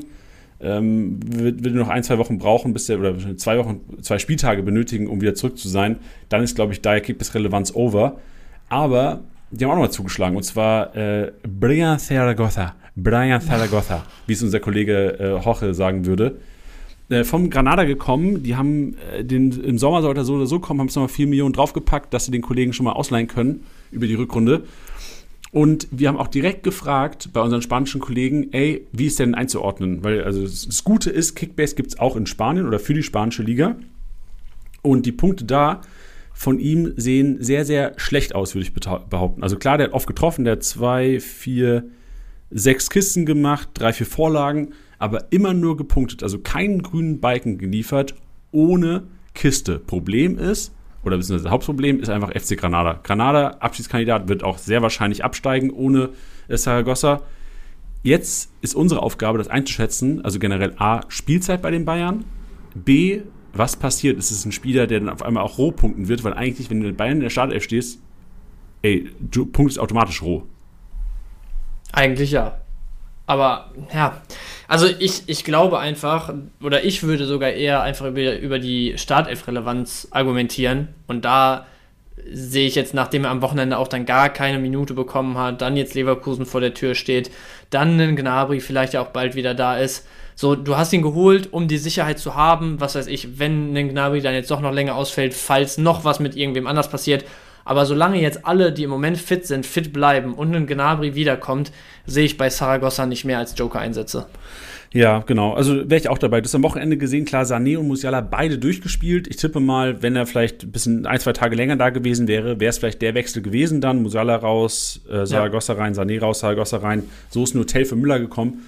Und ich gebe dir auch recht. Und da ist halt die Frage so aus Kickbase-Sicht, zahlst du 15 Mio, 14,6 für einen Spieler, der Joker bei den Bayern ist? So, wir wissen, Tell, glaube ich, 11 Millionen, 12 Millionen momentan. Das zahlen auch einige. Trotzdem ist er mit Hinblick auf die nächste Partie, Leverkusen, sicherlich nicht wert. Wäre für mich einer, der so in Bochum, jo, vielleicht mit Rotation wieder, dann gegen, Lazio mal wieder. Also ich sehe ihn und Tell so ein bisschen auf einem Level, was Kickbase-Relevanz angeht. Siehst du das anders oder ähnlich? Ähnlich, ich würde sogar Tell noch ein bisschen darüber einstufen, so, weil der hat dieses Jahr schon ordentlich gezeigt, dass er funktionieren kann, dass er auch als Joker gut funktionieren kann. Und ich erinnere mich, dass wir da auf einem Level von 14, 15 Millionen teilweise in der Hinrunde, wo Tell einige Male gescored hat, auch noch darüber diskutiert haben, ob es das wert sein könnte. So, und da ist man davon ausgegangen, so, der könnte jetzt mal starten, der könnte jetzt mal den Einsatz kriegen, der kann wieder von der Bank explodieren. Und wenn du es da diskutierst, ob es irgendwie Sinn macht, dann würde ich behaupten, bei jemandem, der von einem absoluten Abstiegskandidaten aus Spanien kommt, sicherlich geile Anlagen mitbringt, aber ähm, jetzt scheinbar nicht so einen Eindruck, so einen riesigen Eindruck hinterlassen hat, dass er direkt mal Minuten im ersten Spiel oder so bekommt ähm, und jetzt auch ganz kranke Konkurrenz inklusive Tell auf der Position hat, da würde ich es dann noch weniger sehen. Ja, verständlich. Gut, ähm, eine kurze ähm, äh, Addition dazu ähm, unser Kollege, also wir haben zwei spanische Kollegen, die wir beide gefragt haben. Der eine, Lukas, der wahrscheinlich auch den Podcast hier hört, der auch schon öfters schon zu, zu derben Deals in unserer Office-Liga hier gefrontet wurde, der hat gesagt, das ist keiner für die Bayern, also klar, der ist einer für die Bayern, weil er jetzt da spielt, aber das ist keiner, der, der jetzt großen Kickbase-Impact haben wird. Jorge auf der anderen Seite, unser spanischer Kollege, hat gesagt, dass er, aber dazu muss man vielleicht auch sagen, um es einzuordnen, Hoche denkt auch, wenn Atletico Madrid in der Bundesliga spielen würde, dass sie dauer, dauerhaft Meister werden würden. So, der, der liebt den spanischen Fußball und findet den besser als den deutschen. Also klar, Real, Barca brauchen wir nicht diskutieren, aber den Rest kannst du, also jetzt mal Lass realistisch eingeschenkt. Genau, richtig. Also muss man vielleicht ein bisschen relativieren, die Aussage, aber er hat gesagt, der Kollege wird bei den Bayern durchstarten und wird Weltstar. Ja, wie gesagt, lassen wir mal so stehen. Ich äh, würde zumindest zur Vorsicht raten. Ja, sehe ich aus. Ich habe ich hab ihn mir gekauft. Ähm, Saragossa. Aber auch. Ja, ich habe ihn nur Liga? geholt. Nee, nee, genau, so 50k, 100k drüber bei uns in der Office-Liga. War ein bisschen ja. überrascht, dass kein. Ich habe gehofft, dass jemand richtig all in geht. Ja. Ähm, hab aber auch Kommentare darunter gesehen, wo gesagt, hey, so cheap, so cheap. So, hey, was sehen die denn in dem? So, ich habe ihn direkt angeboten, so, wer will ihn haben? Bis jetzt kein Angebot ja, ja. Wer, wer hat das denn kommentiert? Äh, Anton. Pöti oder nee, so. nee, Anton, der auch Ahnung hat, so, wo du denkst, so, hä, was Das hörte sich jetzt gerade an, so als ob Pöti gar keine Ahnung hätte. So Pöti, nee, nein, Anton, der auch Ahnung hat. Also. Ich dachte nur, ich dachte nur Pöti, weil äh, Pöti halt immer direkt am Start ist, wenn irgendwas mit Transfers abgeht in der Liga. Aber äh, wenn Anton das kommentiert hat, ja, weiß ich nicht, dann wird er was in ihm sehen. Aber verstehe ich auch nicht. Nee, ich verstehe nicht, dass er mir nicht abkauft. Anton, mach mal ein Angebot, Digi. Gut, wir kommen zu Dortmund. Bei Dortmund äh, Sancho Marzen und ich glaube, wir wissen inzwischen, wie das einschätzen ist. Sancho im Endeffekt auch so ein bisschen äh, realistischer gesehen, ein bisschen floppiger als toppiger äh, in seiner Spielzeit jetzt. Weil klar hat er äh, dreimal in der Scheibe, glaube ich, gestanden, jetzt auch grüne Balken geliefert, aber So, Sancho von damals ist das momentan nicht. Ja, ich glaube aber, Sancho von damals kannst du in der aktuellen Truppe von Dortmund auch schwierig sein. So, damals war es halt echt eine Phase, du hast jeden Spieler auseinander, äh, jeden Gegner auseinandergenommen, äh, spielerisch oder so vom, von den Spielanteilen her, von der, von den Ideen, von der Kreativität her. Es war einfach eine Phase, in der so ein Sancho natürlich perfekt funktioniert hat. Und jetzt ist ein Sancho der, der halt für dieses Moment bei Dortmund sorgen muss und der nicht irgendwie Teil so einer wilden Truppe ist. Deswegen, also den Sancho von damals zu erwarten, ist einfach too much aus meiner Sicht. Ähm, ich glaube trotzdem, dass er ein Unterschiedsspieler sein kann in der Rückrunde. Er hat in den ersten Spielen mich schon positiv überrascht, ehrlicherweise. Aber man sollte vor allem deswegen vorsichtig sein, weil jetzt hat er natürlich muskuläre Probleme gehabt, ist deswegen raus gewesen. Und ich hatte auch jetzt am Wochenende noch was, ich meine vom Kicker oder so gelesen, wo es hieß, so damals war es schon Thema, als er jetzt gekommen ist, dass Manchester wirklich auch alle Laborwerte und so, was die ganzen Muskelgeschichten und so angeht, rübergeschickt hat. Und dass da auch wirklich direkt so zur Vorsicht gemahnt wurde, schaut, wie es sich entwickelt bei ihm. Und ich glaube, das ist jetzt auch schon so ein kleiner Vorgriff darauf, dass du ihn nicht verheizt, einfach gesundheitlich. Deswegen, ähm, da wäre ich jetzt ein bisschen vorsichtig, ähm, was sich die nächsten Wochen so abzeichnet, wie viel Pensum der wirklich gehen kann. Ja, sehe ich auch so. Ich finde Marzen auf der anderen Seite so als einer der geilsten Transfers eigentlich. Vor allem aus Kickbase jetzt am Wochenende in Heidenheim auch wieder bester Punkter gewesen von den Dortmundern. Bench, du hast ihn, also du hast ihn vor mir auf Zettel gehabt, weil du ihn auch in unserer Liga maßlos overpaid, wow, marzenlos overpaid hast. Also der Kollege punktet noch und nöcher und ich sehe ihn auch, also du kannst auch gerne mal Einschätzung geben. Benze, bei Ihnen ist ja back. Ich sehe Marzen gesetzt momentan. Ja, ich auch. Also Marzen macht es im Moment einfach zu gut, als dass du den Benzebaini wieder reinrotieren lässt. Ich glaube, die einzige Chance für den Benzebaini, hei, hei, hei, für den Benzebaini ist aktuell tatsächlich, dass du irgendwie, keine Ahnung, wenn du jetzt ein, zwei Spiele echt komplett in den Sand setzt, dann wird auf einmal wieder ganz wild auf Dreierkette umgestellt oder irgendwas Verrücktes rumprobiert. Dann irgendwie so eine LIV-Position vielleicht oder keine Ahnung was. Aber in, in einer Viererkette einfach jetzt gegenüber einem Marzen zieht äh, Benzebaini, glaube ich, auf jeden Fall die nächsten Wochen noch den kürzeren. Und wenn ich mich jetzt festlegen müsste, würde ich sogar auch sagen, Marzen macht jetzt von den noch verbleibenden, wie viel sind es, 14 Spiele, macht der wahrscheinlich mindestens 10 von Anfang an. Ja, fühle ich. Würde mich überraschen, wenn es nur 10 sind tatsächlich. Also ich bin, ja. Also klar, Champions League Rotation kann immer sein, aber ich glaube, da ist eventuell auch zeitnah Ende. Die gegen City müssen die ran, ne? Die gewinnen Spielen die? Äh, boah, da erwischt mich jetzt auf Fall. Ja, Digga, du bist Dortmund-Fan. City sein. Ja, Winterpause, alles nicht mehr so richtig auf dem Schirm, warte mal. Du kriegst das raus, Mensch. Ich mache mal weiter. Ich mache mit Leipzig weiter. Es ist PSW, es ist nicht City. Oh ja, fast, fast genauso schlimm. Also fast genauso wahrscheinlich, dass du ausscheidest.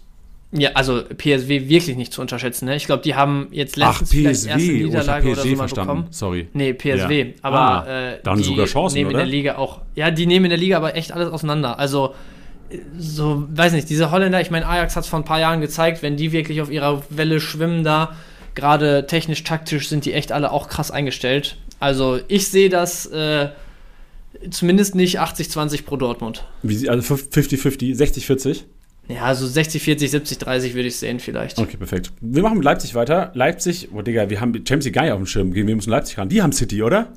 Leipzig hat Real. Aha. Okay, aber die scheiden aus, Leute. Also, klar, ja. you never know, aber äh, wird tough. Äh, Elmas ist da gekommen, der einzige, über den wir sprechen müssten, müssen wir über ihn sprechen. So, der bleibt Joker erstmal und wird genauso wie alle anderen Leipzig Top-Transfers ein bisschen Eingewöhnungszeit bekommen, brauchen, weil du momentan, wenn Olmo fit ist, wenn Xavi fit ist, führt einfach kein Weg vorbei. So Elmas, Baumgartner, die stehen hinten dran, werden Spielzeit bekommen als Joker. Ähm, wenn sich jemand verletzt, dann natürlich Elmas auf einmal einer, der viel, viel relevanter ist. Also klar, es muss was passieren. Aus Kickbase keiner, wo man overpaid, eher spekuliert. Ja, gehe ich komplett mit. Union Berlin. Und da hat sich einiges getan. Und direkt in der Start, also erstmal, wie wenig Trust bekommt Bedia? So Vertesten kommt, macht ein Training, startet. Ja, es, es, wundert mich auch vor allem deswegen, weil Bedia ja echt so eine Geschichte war, wo man gehört hatte, den wollen die unbedingt und äh, der, der soll jetzt da Replacement für Becker oder also wen auch immer für, für Behrens, der jetzt abgewandert ist, äh, einfach als, als der äh, Stürmer sein. Und dafür war das jetzt echt gar nichts in den ersten Wochen. Ne? Also wirkt für mich eher sogar wie so ein bisschen äh, nicht, nicht bekommen, was du gewollt hast und irgendwie ähm, viel mehr erwartet, als er jetzt zeigt, so für die Trainer da schon. Und äh, wäre ich auf jeden Fall mehr als vorsichtig mit, würde ich, würde ich nicht riskieren, den zu. Also würde ich nicht mal für Marktwert im Moment holen, weil ich ihn einfach nicht, nicht haben wollen würde. Ja, ich war auch so ein bisschen überrascht davon, dass die haben mit Vertessen und Hollerbach gezockt, ne? gegen, Ja. äh, gegen Leipzig gestern. Ich kontrolliere es nochmal, bevor ich jetzt irgendwelche Kacke erzähle.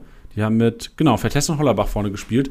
Guck mal, Vertesse ist 1,76. Hollerbach ist vielleicht, ich weiß nicht, 1,70, 1,75. Groß ist der bestimmt auch nicht. Und du hast äh, Behrens verloren und spielst ohne Bedia, der 1,90 ist, kopfballstark ist, gegen Leipzig. Klar, macht das Sinn, weil schnelles Umschaltspiel mit Hollerbach, Vertessen da ein bisschen Speed reingebracht. Äh, Macht völlig Sinn. Ich will aber nur aus Kickbase-Sicht sagen, ey, vielleicht ist Chris Bedia einfach nicht das perfekte Matchup gewesen jetzt gegen Leipzig. Ja, ja, also mit Sicherheit ist das auch ein großer Faktor gewesen, aber äh, in dem Spiel davor, ich weiß jetzt gar nicht mehr gegen wen es war, aber also man hat ja auch die Wochen davor schon gedacht, so ja, okay, jetzt könnte eigentlich, jetzt könnte eigentlich mal. Und dafür war es jetzt auch insgesamt einfach zu wenig und nicht nur gegen Leipzig aus meiner Sicht, als dass man jetzt sagen könnte, das ist nur darauf zurückzuführen, weißt du? Also ich gucke gerade, ähm, ja, hier, also das Spiel gegen Bayern, ja gut, kannst du auch genauso argumentieren. Was war 19. Spieltag Darmstadt. Union? Darmstadt. So, da hat er auch, da hat er gar keine Minute gekriegt, glaube ich. ja, ne? verstehe ich auch nicht. Weil eigentlich, guck mal, Ja, die spielen jetzt gegen so Mainz, Nachholspiel, morgen, übermorgen spielen die, glaube ich. Und also, wenn der nicht gegen Mainz startet, kannst du aus Kickbase nicht komplett vergessen. So, Dann war es das. das, also wirklich, weil das sind, also eigentlich Darmstadt und Mainz wären für mich prädestiniert dafür, dass Bedia da starten muss, weil du die Körperlichkeit und die, die, die Kopfballwucht auch in der Offensive benötigst eigentlich bei Union. Ja, also finde ich einen guten Take, jetzt das Nachholspiel abzuwarten und wenn es da wieder nichts Großartiges von BDR gibt, dann äh, ja, würde ich da Abstand von lassen. ja. Dann ja, wird schwer. Ja, Vogt auch transferiert worden, der wird starten. Also vor allem, Ja. also ähm, ich habe so ein bisschen Bammel davor, weil eigentlich Bielica hat in irgendeiner PK mal gesagt, ich weiß nicht, ob es auch beim seinem Ex-Verein war, das hat äh, gestern der Zone-Kommentator hat es berichtet, dass der eigentlich gerne 4-3-3 spielen würde. So mit zwei klassischen Flügelstürmern vorne und einer mit einer 9, wäre für mich Bedia, und dann Viererkette. Und bei Viererkette sehe ich tatsächlich eigentlich Vogt nicht gesetzt, weil der ist ev- eventuell auch zu langsam. Ja, und vor allem Döki jetzt auch Startelf-Comeback gegeben, ne, der für mich, wenn er in, wenn alle in Normalform sind, dann muss Döki da eigentlich Nummer 1 oder 2 sein. Ähm, ein Knoche ist auf jeden Fall wieder gut unterwegs mittlerweile, also Und Jogo Late haben die auch noch. Ja. Ja, ja. Und äh, Leite sogar als Linksfuß. Also ich überlege gerade, aber Vogt ist Rechtsfuß, oder? Ja, Vogt ist Rechtsfuß. Ja, es ist natürlich auch nochmal schwierig, wenn du dann auf der Rechtsverteidiger oder rechten Innenverteidigerposition nur mit Rechtsfüßen wahrscheinlich konkurrierst und links sich ein, zwei nur abheben können. Also schwierig, aber solange die Dreierkette spielen, ähm, sieht es, glaube ich, ganz gut aus für Vogt. Ja, finde aus Kickbasic 12 Millionen schon relativ happig für ihn. Also Würde wer. machen. Ja, genau, also für Marktwert ja, aber ist für mich null Overpay-Kandidat und einer, den ich dann eher gerne, wo ich sage, uh, für 12 Millionen gibt es vielleicht noch den oder den, würde ich gerne Vogt Ja. ersetzen. Ja. Auch, oh, aber Mainz spielen ja jetzt Nachholspiel, weil Mainz zeigt ja auch so IVs und vor allem auch defensive Sechser, die kopfballstark sind, siehe Stay und Lünen, so die werden ja auch trotzdem ordentlich punkten, aber es ist ja nur Nachspul Nachholspiel. Yes. Ja, mal abwarten, aber also auch im Nachholspiel, gerade jetzt nach dem Spiel gegen Leipzig, wo du dann erwartungsgemäß zwar verlierst, aber was ja trotzdem dann irgendwie ein Gradmesser so langsam ist, die Punkteausbeute aus den letzten Wochen, könnte schon sein, dass ähm, Mainz jetzt so ein, so ein Fingerzeig darauf werden könnte, dass, also ob du System wechselst, ob du so, ob du so weiterspielst, ob sich personell viel ändert oder äh, Bielica und Koda im Prinzip ihre erste Elf gefunden haben, mehr oder weniger. Also ich glaube, das kann man ganz gut nutzen, das Spiel jetzt. Ja, dann zu Freiburg. Bei Freiburg zwei Neuzugänge, die ich eigentlich echt feiere, weil ich sage, Muslia, zweite Liga, hat mir auch richtig geile Grifo-Vibes gegeben eigentlich. Jetzt spielt er mit Grifo im selben Team. Könnt halt, wieso lachst du? Ja, ja, weil es lustig ist einfach. Ah, das ist schön. Ja, äh, ist für mich halt wirklich einer, der rangeführt wird, der eigentlich wahrscheinlich erst, klar, der wurde jetzt früh geholt, aber eigentlich wäre wahrscheinlich ab Sommer dann Kickbiss Relevanz und äh, ist für mich schwer einzuschätzen, weil eigentlich sehe ich ihn schon mit dem Zeug, also für mich eigentlich der beste Kicker gewesen in der zweiten Liga, äh, in der Ja. Runde. Äh, vielleicht Ja, mit mitgehen. zusammen. Und Vielleicht mit Hartl auch zusammen. Genau, ja, richtig. Okay, sagen wir Top 3 war der Kollege in der Hinrunde. Und ich finde es ein bisschen schade, wenn er so wenig Spielzeit bekommen würde, aber ich sehe ihn momentan und kurzfristig nicht starten bei Freiburg. Und langfristig auch tricky, weil also da muss ich, da muss sich jemand verletzen. Ja, ja, gehe ich auch von aus, auch so im System der Freiburger, also eigentlich sehr zu offensiv, ähm, um eine Position in, in der Zentrale zu übernehmen. Ähm, und auf links ist, ist ein Grifo gesetzt. Vielleicht könnte er so Rotationskandidat für Grifo werden mit internationalem Geschäft, das könnte sein. Aber auch dann ist es eigentlich von Woche zu Woche eine Spekulation, okay, geht Grifo jetzt raus oder nicht. Also er ist schon eher der Herausforderer in Freiburg, ähm, sehe ich auch nicht viel in der Rückrunde. Ja, und also ich gebe dir eins zu eins recht, ich sehe ihn auch wirklich so Spielertyp Grifo, weil er auch bei, äh, bei, Pader, äh, bei Paderborn war, er, Paderborn alles gemacht hat. Paderborn, meine Playstation habe ich verkauft für, für, für den SCP. Für den SCP.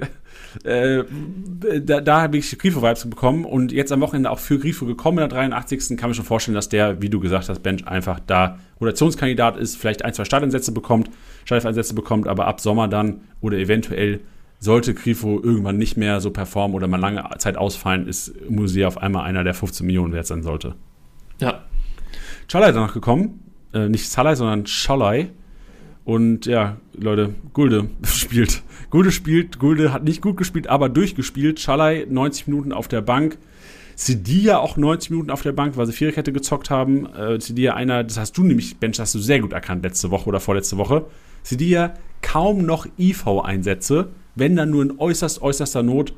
Und äh, sehe Gulde momentan auf Rang 2, weiß aber auch gar nicht, wie lang Lina noch ausfällt, aber der wird fehlt seit einem Monat schon, Muskelverletzung. Das sollte auch, glaube ich, noch ein bisschen dauern. Das sollte noch ein bisschen dauern. Also, obwohl Schalai eigentlich, sorry, obwohl Schalai eigentlich ja jetzt, du, Lina verletzt eigentlich, muss Schalai da sein mit seinem Potenzial. Aber ich glaube, durch diesen Bock vom letzten Spieltag hat er sich ein bisschen verbaut. Ja, genau. Also, so, ob es der Bock ist oder irgendwie, keine Ahnung, einfach generell die Leistung äh, sei dahingestellt, aber der Spieltag jetzt, an dem Gulde durchgespielt hat, an dem ein Cedilia, der gerade in der Fünferkette dann wieder zur Option werden sollte, wenn du es spielst, ähm, auch 90 Minuten auf der Bank hockte und den Lienhardt, bei dem es zwar noch ein bisschen dauert, der aber ja auch äh, in absehbarer Zeit dann irgendwie wieder zum Thema werden würde, ist für Schalai echt das Fenster, wo er relevant sein kann und irgendwie das Szenario, ähm, wo er vor einem Sildilia eingesetzt wird, vor einem Gulde, der jetzt durchgespielt hat und und und. So dieses Szenario ist so, äh, so, so unwahrscheinlich und der, der das Zeitfenster, bis ein Lean hat, dann sowieso wieder erstmal die Vormachtstellung inne hat, ist auch so klein, dass äh, Salai für mich im Moment auch keine Option für meine Truppe wäre. Ja, gut. Machen wir weiter im Plan. Wir gehen von Freiburg zu Leverkusen und da ist Kollege Iglesias gekommen. Die ganzen Spanier kommen in die Bundesliga und der Kollege hat direkt gestartet. Props an die Bild. Die Bild hat das am Mittwochabend, korrigiere, Mittwochabend, ja, am Mittwochabend gab es einen Bildartikel, die gesagt haben, äh, der Kollege startet am Wochenende. Und ich habe daraufhin auch wirklich, habe mich auf diesen Bildartikel gestürzt und habe das in Online Championship in der PK, überall hatten wir den in der Startelf drin. Und ähm, bin im Endeffekt froh, dass man der Bild aber vertrauen kann, weil teilweise hauen die auch Sachen raus, die absurd sind. Ja, es ist halt, also so im Sportbereich haben die schon manchmal sehr, sehr gute und sehr, sehr frühe Calls, aber manchmal wird es halt auch sehr absurd, deswegen ist immer ein, ein Ritt auf der Rasierklinge da mit den Bild-News. Ähm, aber ja, bei Iglesias haben sie es jetzt, jetzt äh, erkannt, sind auch die ersten gewesen. Ich glaube, wenn wir jetzt einfach nur mal bezüglich Kickbase-Relevanz Rückrunde das, das weiterverfolgen, so, das hing jetzt einfach damit zusammen, dass ein Schick jetzt äh, Topspiel gegen Bayern, Pokalspiel und so weiter, dass das Programm einfach dafür gesprochen hat, dass er mal eine Pause hätte ähm, oder brauchte jetzt an der, an der Stelle. Iglesias fand ich jetzt fand ich in Ordnung. Er hat sich ganz ordentlich ins Spiel eingebracht, hatte aber ein, zwei Möglichkeiten, die er besser nutzen kann. Ähm, hatte jetzt trotzdem auch seine Phasen, so ein bisschen wie Schick die letzten Wochen, wo er so ein bisschen äh, abgekapselt wirkte, so ein bisschen in der Luft hing. Also ist jetzt keiner aus meiner Sicht, wenn fit, äh, wenn, wenn Schick da ist und bei 100% ist oder wenn sogar Boniface irgendwann wieder da ist, der da den beiden ihre, ihre Stellung streitig machen kann kriegt vielleicht, bevor Boniface wiederkommt und wenn diese Doppel-Dreifach-Belastung jetzt äh, nochmal zum Problem wird, bekommt er vielleicht mal ein, zwei Starts vorne im Schick. Aber kurzfristig sehe ich da jetzt erstmal nichts mehr, außer 20 Minuten von der Bank. Boah, also ich finde es tricky. Ich finde es äh, erstaunlich, dass Schick gar nicht gezockt hat. Iglesias durchgezockt. Und ich habe auch gesehen, ja, er hatte, glaube ich, drei Torschüsse, zwei davon auch Großchance vergeben. Habe die Chance nicht mehr im Kopf, aber das hätte auch komplett eskalieren können. Und dann sieht es beim Boscher, äh, beim Boscher Iglesias, wird er, glaube ich, genannt werden. Boch. Ich glaube, Bocha. Bocha. Bocha Iglesias. Sehr gut. Sieht es ganz anders aus. Also ich, ich sehe es nicht so kritisch, Mensch. Ich sehe ich seh da eher eine Chance. Weil, also Schick hat mich auch nicht überzeugt die letzten Wochen. Wurde immer abgemeldet von Mannschaften, die ja. eigentlich nicht dafür bekannt sind, dass sie Stürmer aus dem, aus dem Spiel nehmen. Und ey, also ich sehe halt einfach die Chance, dass dieser Kampf offen ist, also wenn ich es einschätzen müsste, prozentual sehe ich 60, langfristig, ich sehe 60, 40 pro Schick momentan, aber nur, weil er die Chance gegen Bayern bekommen wird. Also ich gehe davon aus, dass Schick jetzt gegen Bayern startet, dass Schick gegen Stuttgart startet. Aber sollte Schick da nicht performen, ich sehe, ich lese es einfach als eine Riesenchance, eventuell ein Spieler zu sein, der auf einmal 20, 25 Millionen Wert in Punkten ausschüttet. Ja, also ich, ich will es jetzt nicht komplett verneinen, weil dafür bin ich auch zu wenig tief drin, aber ich ähm, würde an der Stelle mal reinwerfen wollen, dass da vielleicht viel Euphorie mitschwimmt oder mitschwingt und äh, würde ehrlicherweise auch mittelfristig die Chance eher mindestens 70-30 bei Schick sehen. Okay, gut. Wir verfolgen es weiterhin, gehen zu Eintracht Frankfurt, da ist einiges passiert. Zum Glück aus Managersicht fürs Wochenende keine Startelf-Überraschungen gewesen. Nur, dass vielleicht, was waren Überraschungen? Nee, Schmolz ist auch gestartet. Eigentlich waren keine großen Überraschungen drin am Wochenende. Ja. Ähm, zugeschlagen haben die äh, primär in Frankreich. Ich glaube, aus der zweiten Liga von Ager gekommen, äh, Bahoya für 8 Millionen. Fand ich auch, pff, Digga, 8 Millionen gibt es für einen äh, 18-Jährigen aus. Ist für mich mega promising. Kurzfristig, weiß ich nicht, wird wahrscheinlich über Joker-Einsätze kommen, wurde auch eingewechselt am Wochenende. Ist für mich eher einer, der hoffentlich so in, weiß ich nicht, in einem Jahr einer ist, der die komplette Bundesliga verzaubert. Ja, also ich kann nicht viel zu dem sagen, habe den kaum spielen sehen bis jetzt. Äh, ist äh, einfach so den Transfer jetzt zugrunde legend auf jeden Fall ein Versprechen, aber ähm, auch da hat ja ähm, Topmüller schon gesagt, so der wird seine Zeit jetzt auch brauchen und äh, seine Einsatzzeiten werden davon abhängen, wie er sich im Training präsentiert. Dafür fand ich, war es jetzt schon gut, dass er seinen ersten Kurzeinsatz direkt bekommen hat, ähm, mit der Order davor sozusagen. Aber ähm, sehe ich auch erstmal auf jeden Fall aus zweiter Reihe und äh, ehrlicherweise, gerade wenn wir jetzt gleich zu Van de Kalajdzic und Co. kommen, also wir haben eben bei, bei Götze das Thema ja schon kurz angerissen, da kommt so wenig von den Leuten, von denen man sich so viel versprochen hat oder sich viele so viel versprochen haben. Und deswegen generell ähm, die Frankfurter Neuzugänge, die vom Preisniveau relativ hoch im Moment unterwegs sind, für mich alle nichts, wo ich drauf gehen würde. Ja, also ich finde ihn wirklich so, für, in FIFA-Karrieremodus würde ich mir sowas von einpacken. Ich habe gesehen, U19, Nationalmannschaft Frankreich, Digga, der wird marktwerttechnisch hat Frankreich, da, äh, hat Frankfurt sich da für 8 Millionen wahrscheinlich eingeholt, der vielleicht für 20 in drei oder vier Jahren gehen könnte zu einem Big Boy. Ja, das kann gut sein. Und das ist ja. wirtschaftlich sicherlich ein smarter Move. Ähm, aus Kickbase-Sicht äh, gebe ich dir völlig recht, da können wir es vielleicht ein bisschen anders einordnen. Dann äh, Ikitike, äh, nur ausgeliehen, glaube ich, vom PSG für, ich glaube, 4, 5 Millionen haben die äh, bezahlt, was auch heftiger Wert ist eigentlich für eine Laie einfach nur. Aber die haben eine, ganz kurz, sorry, die haben eine Kaufoption, meine ich, über nur 18 oder so, was dann oh. natürlich auch mit der Leihgebühr irgendwie korreliert. So. Ah ja, jetzt Deswegen, also da, da liegt der Hund begraben. Ja, geil. Ist für, ja, ah, genau, ah, jetzt macht Sinn, Bench. Das wusste ich nicht Leih, weil, also 21 Jahre alt und hat schon geliefert in der ersten französischen Liga, also echt gute Werte teilweise, wenn Spielzeit ist ähm, auch äh, im Grunde genommen einer, der wahrscheinlich so der 1 zu 1 Ersatz sein soll irgendwann von Kolomoani. Kurzfristig weiß ich nicht, aber vom Spielertyp auf jeden Fall weniger Kalajdzic, mehr Kolomoani. Ja, Pace also wieder. Ja, sorry. Sehe ich auch so, ähm, aber bezüglich Kickbase-Relevanz wieder, gerade wo du jetzt schon ansprichst, äh, ähm, den, den Vergleich mit Kalajdzic, von dem man sich ja auch viel erhofft. Und beide sind eigentlich schon auf dieser Neuner-Position auch zu Hause. Heißt jetzt für beide aus meiner Sicht äh, nicht allzu hohe Startelf-Sicherheit einfach, weil, weil beide da natürlich Ansprüche haben, die du auch irgendwo berücksichtigen wirst in deinen Startelf-Entscheidungen immer. Ähm, dafür beide in der Frankfurter Mannschaft im Moment zu teuer für mich. Ja, also ich. Auch wenn Ekitike, also sorry, das kann jemand sein, der total durchbricht, aber so wie Frankfurt im Moment spielt, plus einen Kalajdzic äh, im Moment noch vor der Nase zu haben, der auch mit Riesenhoffnungen gekommen ist, ähm, plus nur eine Mittelstürmerposition zu haben. Also einen Ekitike oder Ekitik, wie auch immer, der kann vielleicht auch die Halbposition hinter der Spitze spielen, aber auch da hast du viele Spieler, die da im Moment rumtouren. So, das, das sind einfach zu viele Faktoren, die mich, die mich glauben lassen, so, okay, vielleicht ist das einfach nur äh, das, was ein Kalajdzic jetzt die letzten Wochen war und äh, dementsprechend wäre es mir too much. Also ich finde Ekitike ist äh, vom Spielertyp eigentlich genau den, den Frankfurt braucht, um ihren Fußball zu spielen. Weil Kalajdzic ist ja eigentlich kein schnelles Umschaltspiel. Klar kann den Ball mal halten, aber eher einer, den du klar mal hoch anspielen kannst, aber so dieser ja. Kolomorni hat dem Fußball ja so viel mehr gegeben in Frankfurt. Schnelles Umschaltspiel, äh, trotzdem Kopfball stark. Und genau das ist im Grunde genommen Ekiteke nur als jüngere Version. Also ich ja. sehe ihn, ich, also ich sehe ihn schon als möglichen Startelf-Kandidaten und auch eventuell schon Durchbruch Rückrunde, aber ich finde es halt generell, äh, ich habe mich bei Colomani auch nie getraut, hoch reinzugehen. Weil ich immer gedacht habe, Ja. boah, Frankfurt, keine Rohpunkte. Ekitike wird genauso sein. Der wird kein nicht Rohpunkten, aber eventuell halt einer sein, der da bomben wird.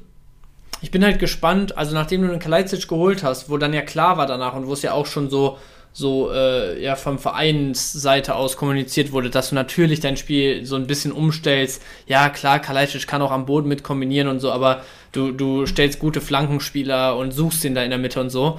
Den für einige Millionen irgendwie zu holen als Laie, dann mit Ekitike jetzt nachzulegen, um dann wieder zu schnellem Umschaltspiel und dem Spiel am Boden zurückzukehren, so.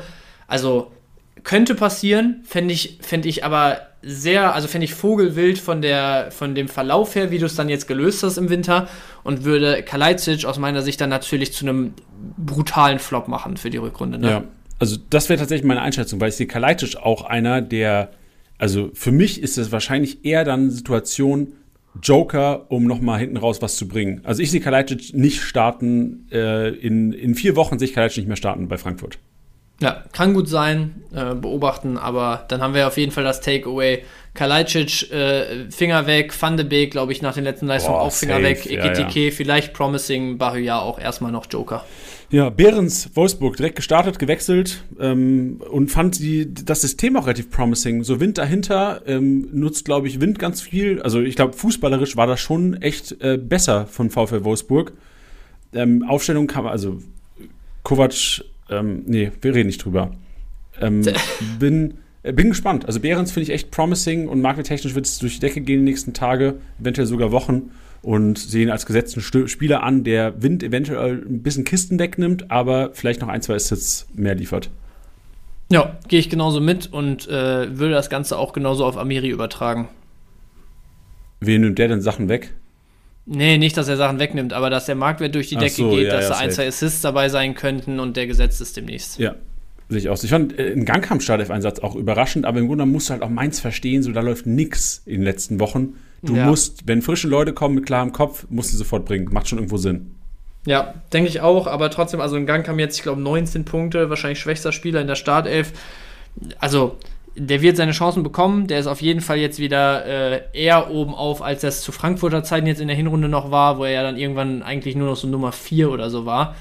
Aber da muss schon auch jetzt demnächst wirklich was kommen, damit der äh, ja, ein, ein sehr relevanter Stürmer für die Rückrunde sein kann. Ja, ich bin echt gespannt, weil eigentlich, also was mir im Kopf, also Mainz spielt eigentlich immer guten Fußball, so die letzten Wochen. Die kommen eigentlich immer auch vors Tor, haben viele Chancen, ist gegen Bremen jetzt genauso wieder gewesen, aber da fehlt dieser einer Spieler, der das Ding reinmacht. So, die haben Onisivo in der Spitze versucht, hat nicht geklappt. Die haben Ajorg in der Spitze versucht, hat nicht geklappt. Jetzt haben die in Gangkamp in der Spitze versucht, mit Burkhardt und Onisivo auf den Halbpositionen. Hat wieder nicht geklappt. Ich bin echt gespannt, ob in Gangkamp nochmal die Chance bekommt, weil eigentlich, also wenn ich Trainer von Mainz 05 wäre, ich würde alles geben, dass Ludovic Ajorg wieder in seine Kom- Form kommt. So, ich würde ihn spielen lassen, spielen lassen, spielen lassen. Wenn er einmal trifft, vielleicht floats wieder. Weil sonst, Ja. also ein Gangkamp ist für mich kein Stürmer, den du vorne reinstellen kannst. Klar, für schnelles Umschaltspiel, aber so wie Mainz spielt, mit vielen Flanken, immer wieder hoch rein, hoch rein, hoch rein, mit Amiri über Standards, musst du eigentlich mit Ajorg spielen. Ja, also ich, ich sehe die Argumente für Ajor, gerade auch mit der Größe und so. Ich finde aber schon, dass ein Gangkampf auch eine klare 9 äh, spielen kann und eigentlich sogar am ehesten der Spielertyp ist, finde ich. Also das ist ein absoluter Bulle, der halt dazu noch, noch gutes Tempo und so mitbringt und du bist mit einem Gangkampf, wenn er funktioniert, bist du halt auch nicht so beschränkt in deinem Spiel, dass du nur durch die Luft kommen, kommen musst und irgendwie mit Ajorg auch einfach nur beschränktes Tempo da vorne drin hättest und so. Deswegen ein Gangkampf, wenn er funktioniert, für mich eigentlich ein sehr guter Stürmer für die Einzelspitze da bei Mainz, wenn du dann auch noch andere Stürmertypen sozusagen dahinter hast mit Onisivo, Burkhardt und Co. Ähm, aber ich sehe schon, was du meinst, so von wegen, wenn Ajorg halt irgendwie wieder mal Normalform oder ja, wer weiß, was jetzt Normalform ist, ob im Moment oder vor, vor einem Dreivierteljahr Normalform war. Aber wenn er in diese Form von vor ein paar Monaten zurückkommt, dann wäre ein Ajorg im Moment Gold wert für Mainz, ja. Ja, weil äh, ich check halt auch nicht, wenn du sagst, wenn ein Gangkampf funktioniert, so wann hat der jemals schon mal funktioniert? So, ich erinnere mich. Ey, ein Gangkampf, ganz Ja. ehrlich, also ich glaube, da hatten wir sogar schon mal drüber gesprochen. Ähm, die eine Rückrunde, die er in Fürth zum Beispiel gespielt hat, natürlich ist Fürth dann sang- und klanglos abgestiegen, aber was er im, also in Anführungsstrichen im Alleingang da für offensiven Output dann in Fürth geliefert hat und teilweise auch, was er für Hertha in einzelnen Partien geliefert hat, wenn er funktioniert hat, also wie ich es gerade gesagt habe, da hat ein Gangkampf für mich schon gezeigt, dass er wirklich ein sehr solider Bundesliga-Stürmer sein kann. gewagt. Also ja, verstehe ich, dass er über seinen Pace und Körperlichkeit kommen kann. Ich, ich sehe halt, also ich, ich, ich sehe vielleicht mehr durch die Kickbase-Brille. So bei Hertha war das erste Liga? Hat er erste Liga bei Hertha gezockt oder war es zweite? Ja. Erste Liga Erste. war das, ne? Ja. War, ja, teilweise so bei Frankfurt komplett in der Luft gehangen, gar nichts gerockt. Stimmt. Also ich, Ja. in meinem Kopf war es so, in Gangkamp ist seit drei Jahren nicht mehr Kickbase-relevant. So, oder war noch nie Kickbase-relevant. Und jetzt auf einmal bei Mainz äh, stellen sie ihn vorne in die Spitze rein und erwarten sich äh, sonst was. Ja, also ist es, es ist schwierig. Er hat sehr wenig die letzten Monate dafür äh, Argumente gesammelt, dass er äh, da richtig liefern kann. Ich gucke mir jetzt gerade mal sein Spielerprofil an. Ja, in, in Fürth war der ja auch lange verletzt. Da hat er die letzten sechs Spieltage gemacht für Fürth, dabei drei Scorer gesammelt, wo Fürth nicht ein einziges Spiel gewonnen hat und nur zwei Pünktchen gesammelt hat. Also das war wirklich ein, ein Alleingang mehr oder weniger von ihm. Für Hertha ähm, in der Saison, in der letzten Bundesliga-Saison vier Tore gesammelt, auch nicht immer gestartet oder oft nicht gestartet. Also es war jetzt nie so, dass er irgendwie ohne Tor gut äh, gepunktet hätte oder mit Tor irgendwie mal an den 200 gekratzt hatte. Das äh, ist es einfach nicht. Der kommt schon über seine Tore und muss treffen. Aber da sehe ich schon, dass er das auch äh, kann. Aber man sieht ihm, glaube ich, schon an, dass die Frankfurter Zeit nicht die beste war, auch in den letzten Einsätzen, die er für Frankfurt hatte. Da fehlte einfach dann ein bisschen die Sicherheit und Kaltschnäuz Kaltschnäuzigkeit. Ja, sehr gut. Ähm, dann machen wir weiter mit Hoffenheim, Juraschek. Juraschek auch einer, wo ich dachte so, oh ja, Königstransfer, geil. Wichtig für die, die können Viererkette spielen. Jetzt kommt aber ein Soki, zockt Back-to-Back und ich sehe Juraschek als so mit der größte Verlierer der letzten zwei Wochen. Weil eigentlich war das für mich ein Promising. Ich äh, seh- habe auch ein paar Overpays gesehen da draußen. Hätte gesagt, geil, Alter, du hast ihn für 9 Millionen bekommen, war kranker Schnapper. Aber jetzt ist halt wirklich so Verlierer der letzten zwei Wochen eigentlich bei Hoffenheim. Ja, also ich, das Einzige, was mich hoffen lassen würde, wäre, dass ein Soki da jetzt kurz vor Schluss ja den Elber verursacht hat. Auch relativ, äh, ja, stumpf, würde ich es einfach mal bezeichnen. Ähm, ich weiß jetzt nicht, wie schnell dich sowas da jetzt in der aktuellen ähm, Form von Soki aus der Startelf rausrotieren lässt, weil die flacht schon so ein bisschen, also so das Spiel war jetzt schon bedeutend weniger als die letzten ein, zwei Wochen, was er da teilweise geliefert hat. Aber ähm, ja, so von der Tendenz her würde ich auch sehen, dass Juraschek erstmal weiterhin nicht startet und äh, ja, eher ein, also wirklich ein absoluter Gamble ist, eher als ein Versprechen für die nächsten Wochen. Ja, ich habe am Freitag mit Titi telefoniert. Titi ähm, hat, äh, ich habe da quasi live auf der, aus der PK von Twitch Titi angerufen, weil Titi gesagt hat, er kennt sich sehr gut mit den Werder- Werder-Transfers aus. Und erstmal hat er es gefeiert, also Werder hat generell einiges gemacht. Die haben Maltini geholt, die haben Hansen Aronson oder Areen, äh, sag mal, Isaac, Hansen, Aaron oder so. Arön, oh ja, genau. aus. Also die haben Maltini, Hansen Arön, äh, Alvero geholt. Und ähm, ich kann, also Tilly hat gesagt, er hat sie alle gefeiert, so aus Kickbase-Sicht muss man mal schauen. Alvero, äh, sicherlich vom Spielstil her, wahrscheinlich der relevanteste, wenn er in die Startelf rückt, hat ihn eher als Sechser gesehen. Ich habe so ein bisschen die Hoffnung, dass er eventuell auch in der Dreikette als IV, vielleicht für einen Jungen dann reinrotiert, dass Friedel wieder als LIV kann. Weil er halt einfach so vom Spielstil Salif Sané-Vibes hat. Der ist irgendwie zwei Meter noch was groß. Ich kenne ihn aus dem, aus dem FIFA-Karrieremodus, wo ich, äh, wo der kranke Stats hat, geile Entwicklungswerte und äh, sehen mit viel Potenzial aus Kickbase-Sicht halt alle, alle, alle tricky. Alle tricky. Also Maletini, Hansen, oh, sag nochmal, Arönsen, Aaron, Arön. Digga, mit dem wäre ich kein Freund mehr. und äh, Alvero, ich, ich finde es tricky, weil Werder halt momentan auch erfolgreich spielt. So, wo, so, wo sollen die kurzfristig reinrotieren? Ja, also denke ich auch. Ich, ich, mich wundert, also, oder was heißt mich wundert, aber ich bin überrascht, dass Titi sich mit denen so gut auskennt, scheinbar. Weil, also spielen sehen habe ich ehrlicherweise noch keinen von denen. Digga, Digga Alvero, hat für. Alvero hat Lautern zum, äh, zum, zur Meisterschaft 2026-27 geschossen im Karrieremodus. Ja, auf jeden Fall. Äh, ich kann generell nicht viel zu denen sagen, aber was du jetzt ganz am Ende auch noch gesagt hattest, genau damit wäre ich auch gegangen. Für Bremen läuft im Moment gut und es ist nicht nur so, dass die Ergebnisse stimmen, da merkt man auch, dass, dass da echt einfach mehr Substanz im Moment drin ist. Ich meine, die haben jetzt drei Siege am Stück geholt, unter anderem gegen Bayern und Freiburg. Also da gibt's äh, weniger Grund als überall anders in der Bundesliga irgendwas zu ändern. Jetzt kommen demnächst auch noch Heidenheim, Köln, Darmstadt. Also das Programm sieht gut aus, als äh, dafür, dass du da auch weiter punkten könntest. Wenn du äh, erwartungsgemäß auch nicht viel in der Startelf änderst, dann sind die drei ähm, auch zu Mitte der Rückrunde erstmal noch Ergänzung. Jo, gehen wir zum nächsten Verein, gehen wir zu Bochum und da ist Andi Lute gekommen. Ein Rückkehrer zurück in die Heimat vom FCK, wo er nicht mehr in der Startelf stand, beziehungsweise nicht mehr die Nummer 1 war. Und ähm, jetzt haben wir das Szenario aus Kickbase-Sicht sehr, sehr interessant. Manuel Riemann, vier gelbe Karten. Esser verletzt, die eigentliche Nummer zwei. Tide, Nummer drei, ist schon Spekulationsobjekt gewesen vor Lute-Transfer. Jetzt Lute, gekommen, am Spieltag noch nicht auf, im Kader gewesen, nach Absprache. Keine Ahnung, wie das nächste Wochenende aussieht. Ich sag nur, wenn Riemann die fünfte gelbe Karte hat, ist vielleicht Arne Lute einer, der in einem Spiel nochmal Kickbiss-Relevanz hat, diese Saison. Ja, aber bei dem einen bleibt es dann auch ehrlicherweise. Ja, genau. Ich glaube, das ist einfach halt so, der ist Bochumer Jung, so Familie ja, ja, wieder dahin gezogen. Jetzt nochmal nach zu Hause, letzte Jahre ja, machen genau. da. Ja, aber Riemann, also als Torwart fünf gelbe Karten ist schon auch heavy, ne? Ja, aber mit seinen Emotionen, aber ohne die Emotionen wäre er nicht so geil Kickbase. Äh, der will nicht so viel rausrennen, nicht so viel Spielaufbau machen. Der ist schon, der ist schon ja, richtig so, wie er ist. Ja. Props an Riemann, weiter mit Augsburg. Augsburg, Jakic und Biel geholt. Und beide sehr, sehr relevant, weil auch direkt. Wow, wow, wow, wow, wow. Relevant in Klammern. Ich sage nur relevant für den FCA, weil die auch direkt Spielzeit bekommen haben. Vor allem Jakic fand ich habe mich auch ein bisschen überrascht, dass er auf einmal so gefühlt gesetzt ist jetzt beim FCA. Ja, hat jetzt, glaube ich, sogar jedes Spiel, warte, die letzten zwei, meine ich, ne? Ich schau mal schnell nach. Ja, ja. Aber die letzten, ja, die letzten Seit zwei da, jetzt schon gestartet. Genau, richtig. Ähm, ja, nee, also nicht, das erste Spiel gegen Gladbach ist er noch von der Bank gekommen. Ja, ja, aber seitdem das, gestartet. Da ist er auch erst freitags transferiert worden. Ja, ja, da war es schon eine Überraschung, dass er überhaupt direkt kam. Deswegen, also würde mich schon vermuten lassen, dass der da auch weiterhin erstmal die, die alleinige klare 6 sozusagen gibt. Ist natürlich auch diese klassische Kickbase-Position für schwache Punkte einfach. Er ist jetzt auch nicht der Spielertyp, der irgendwie aus dieser schwachen Position trotzdem alles rausholt und solide bis gut Punkte. Deswegen, ja, ist einer so für Marktwert kann man den mal einpacken, sich relativ sicher sein, dass er spielt, aber der ist jetzt im Moment bei 4,5 Millionen. Also wenn der über 5, 5,5 geht, dann wäre er mir nicht mal mehr Marktwert wert. Ja, verstehe ich.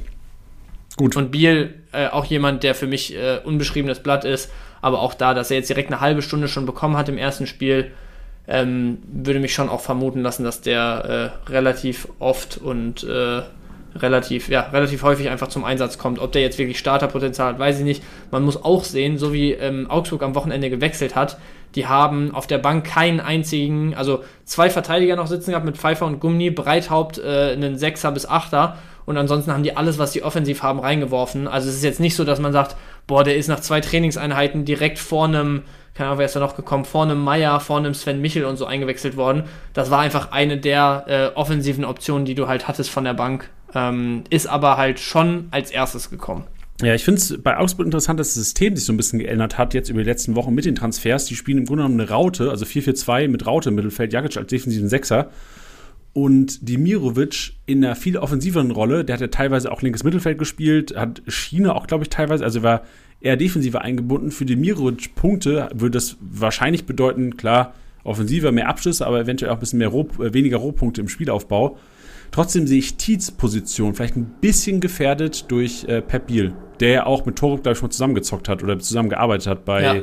Kopenhagen. Nee, wo war der? Doch, kann gut sein. Ich, ja. ich, weiß es jetzt nicht mehr, aber es war nicht. Ah, ich, ich will jetzt nichts Falsches sagen. Auf jeden Fall haben die schon mal zusammengearbeitet, ja. Ja, bin gespannt. Also äh, Biel ist für mich einer, der allen Tietz-Besitzern vielleicht ein bisschen Sorgen bereiten sollte, weil ich sehe Tietz nicht sicher gesetzt, vor allem jetzt mit der Flaute die letzten Wochen. Ja, Schon Weiter zum interessantesten. Ja, geil. So Titelkind. Wir haben ihn heute auch auf dem, auf dem Cover der Episode zusammen mit, boah, wen habe ich noch? Behrens haben wir, haben wir glaube ich, drauf gefragt. Behrens und Dahut. Dahut Stuttgart reingekommen, gepunktet wie wie ein ganz großer. Wie Kimmich oder wie Guerrero. Wie Guerrero nach Einwechslung bei Dortmund gegen, äh, gegen Nürnberg damals gefühlt. Also Dahut ähm, und vor allem, was so wichtig war, ist, wir haben gesehen, für wen er gekommen ist. Er ist nämlich für Mio gekommen und nicht für Karasor oder für Stiller. Ja, also ich, ich meine, Stuttgart ist ja dieses Jahr auch schon hin und wieder mal gependelt zwischen den Systemen. Mich hat es jetzt überrascht, dass am Wochenende sogar Roh und Stergio ran durften und dann man wieder eine, eine klare Dreierkette im Prinzip gespielt hat. Aber die Systeme, die Stuttgart dieses Jahr schon, schon gespielt hat, mit denen man schon in die Spiele reingegangen ist, in der, in der, oder bezüglich der Startelf, die geben schon den Raum zu Spekulationen, dass da Hut echt äh, früher als später äh, schon Startelf-Kandidat sein könnte. Vor allem, wenn du sagst, beispielsweise ein Mio ist jetzt für ihn runtergegangen. Ein Mio kann ja beispielsweise auch, oder hat er ja im Prinzip jetzt auch am Wochenende, äh, eine der beiden Außenpositionen oder diesen, diese hängenden Positionen als Pendant zu Fürich oder so beispielsweise spielen. Und wenn du dann halt irgendwie sowas wie einen 4-3-3 mit drei Spielern im Zentrum, einer klaren 6 oder sowas spielst. Oder eben so eine Dreierkette wie am Wochenende, wo du, wo du Mio äh, weit offensiv spielst, dann zwar nur zwei Zentrumspositionen hast und dann aber Dahut, Stiller und Karasov für die beiden konkurrieren. So, selbst da sehe ich ihn mit Chancen, sich durchzusetzen, ehrlicherweise. Ähm, vor allem in dieser Viererkettenkonstellation, aber wenn du mit drei Spielern im Zentrum spielen kannst, dann könnte es für mich kurzfristig, äh, ja, also kurzfristig trifft es dann einen der Innenverteidiger, die jetzt äh, rein, rein rotiert sind wahrscheinlich. Langfristig, wenn du dann wieder mit Gerassi unterwegs bist, wenn ein Undorf dann wahrscheinlich einen tiefer rutscht, dann würde es wahrscheinlich entweder einen formschwachen Führig oder halt einen Mio, wenn Führig gut in Form ist, zu dem Zeitpunkt treffen, ähm, wenn ein Dahut vielleicht sogar der dritte Spieler im Zentrum ist. Ja, gehe ich mit, bin gespannt und hätte ich noch gern bekommen. Ich habe ihn nirgendwo bekommen. Hast du irgendwo der Hut bekommen die Woche? Ich, ich habe ihn irgendwo bekommen. Ich ähm, muss gerade noch mal schauen, wo, ehrlich gesagt. Aber ja, ist, ist auch egal jetzt eigentlich. Ich habe ihn in einer Liga bekommen, habe mich sehr gefreut und da auch relativ günstig geschossen. Also nicht in der Office-Liga, das, das wüsste ich. Nee, ich habe es jetzt gerade gesehen, in meiner privaten habe ich ihn ah, bekommen. Ja. Was machst du mit ihm? Und in der Calcio-Liga sogar auch. Oh. Ja, aber auch, du hast auch, glaube ich, echt, wir haben, du hast nicht viel bezahlt, weil ich dachte auch, boah, tricky. Nee und es war, glaube ich, der ist vorm Spiel doch ausgelaufen, ne? Ja, ja, ich glaube, also der ist früh ausgelaufen und ich habe, ich bin sogar jetzt schon wieder even bei dem. Der ist ein bisschen gestiegen jetzt über die letzten Mensch, das freut mich also, so sehr für dich, Bench. Äh, Dankeschön. Ähm, also ich, ich, es wird schwierig wahrscheinlich den zu halten, weil ich weiß nicht, ob ich jetzt 15 Millionen riskieren will ähm, dafür, dass, dass demnächst jetzt, ich meine, warte mal, wie ist das Programm jetzt nochmal? Also Leverkusen kommt jetzt nächste. Nee, nee Pokal ist das erst. Jetzt Leverkusen ist Pokal, aber Leverkusen ist doch bald. Nee, ich vertue mich. Ja, gut, danach äh, Leverkusen, Darmstadt, Köln. Also könnte man sogar einfach auch einen Dahut 15 Millionen zwar viel, aber mit der Upside, dass du sagst, oder mit der äh, Perspektive, dass du sagst, könnte sogar irgendwann mal starten, ähm, würde ich den vielleicht sogar als Joker halten demnächst. Mal Bin schauen. Gespannt. Also auf jeden Fall Pokalspiel mal abwarten unter der Woche. Vielleicht, ja, also so eine gesunde Rotation könnte eventuell auch bei Stuttgart eintreffen fürs Wochenende. Also der Hut gar nicht so unrealistische Startelf-Chancen, je nach Spielverlauf unter der Woche in Leverkusen. Yes, danke Janni, gibt mir viel. Was glaubst du, wie geht das Ding aus? Leverkusen, Stuttgart? Wer spielt gegen Lautern im Finale? Boah, ich glaube schon, es wird Leverkusen. So am Ende wird sich das dann, glaube ich, schon, werden die sich schon durchsetzen. Also gerade wo beiden jetzt einige Schlüsselspieler fehlen, ist äh, Leverkusen, glaube ich, in der Breite dann schon besser besetzt. Boah, und dann Lautern daheim gegen Leverkusen Düsseldorf daheim gegen St. Pauli. Finale Lautern-Düsseldorf in Berlin. Ekstase. Das wäre krank, ja. Ich freue mich auch. Also, dieses Jahr ist die Chance echt so gut wie nie, äh, bis ins Finale durchzu, durchzumarschieren. Das wird es auch so oft nicht mehr geben äh, oder die nächsten Jahre nicht geben, glaube ich, dass du im Viertelfinale kein Leipzig, kein Dortmund, kein Bayern und so hast und da die Chance wirklich so gut ist, im Halbfinale noch auf den Zweitligisten zu treffen. Ja. Ach, St. Pauli ist ja raus. Ich habe St. Pauli gesagt, das ist äh, Saarbrücken oder Gladbach. Ist ja auch noch. Ja, St. Pauli ist gegen Düsseldorf geflogen letzte Woche. Alter, Saarbrücken wäre auch Lautern Saarbrücken Halbfinale, Digga. Da kannst du, musst du, musst, kannst du Sa Saarland, Rheinland-Pfalz zumachen, musst du Polizeisperre einrichten. Na. Geil, ey. Ich hab Bock. Wild. Darmstadt haben wir noch. Äh, Justwan, Holtmann, Polter alle drei sicherlich ähm, mit Spielzeit. Die Frage ist halt auch, ob alle drei irgendwie eine Relevanz haben für Kickbase. Just waren schon reingekommen, äh, die Spieltage, als er gewechselt ist, jetzt glaube ich auch verletzt ausgefallen am Wochenende. Ja, äh, Holtmann übernommen für ihn und Polter. Also generell bei Darmstadt muss halt sagen, so der Funktion, offensiv funktioniert gar nichts. Also Polter hat eine realistische Chance, wenn er über Joker-Sätze sich empfiehlt oder im Training sich empfiehlt, eventuell zu starten und eventuell auch wieder äh, ein, zwei Kickbase-Punkte zu machen da. Ja, denke ich auch. Also ich glaube, ein Justwan, wenn er fit ist, ist schon vorne im Holtmann auf jeden Fall anzusiedeln. Ähm, einen Polter, so wie du sagst, sehe ich schon mit realistischen Startelf-Chancen. Ein Holtmann ist für mich dann im Moment eher so, wenn du da im, in, im, im Sturmzentrum bei den beiden Spitzen wirklich nochmal komplett was umschmeißen willst oder so, dann kannst du mal äh, einen, einen groß gewachsenen gemeinsam mit Holtmann bringen, aber so vom Gefühl her würde ich sagen, Holtmann wahrscheinlich erstmal Joker, Polter mit ein bisschen mehr Startelf-Chancen, Justwan wahrscheinlich mehr oder weniger gesetzt. Ja. Gut. Bench, danke für deine Einschätzung. Ich habe jetzt ein brisantes Thema, was ich gerne noch mit dir besprechen wollen würde. Uiuiui. Denn es ist in unserer Office-Liga ist am Wochenende wieder ein Manager im Minus gewesen. Und wir haben es so gehandhabt, die ganze Saison über, dass die Manager dann freigeschaltet wurden. Ähm, du warst ja auch, glaube ich, mal im Minus einen Spieltag lang.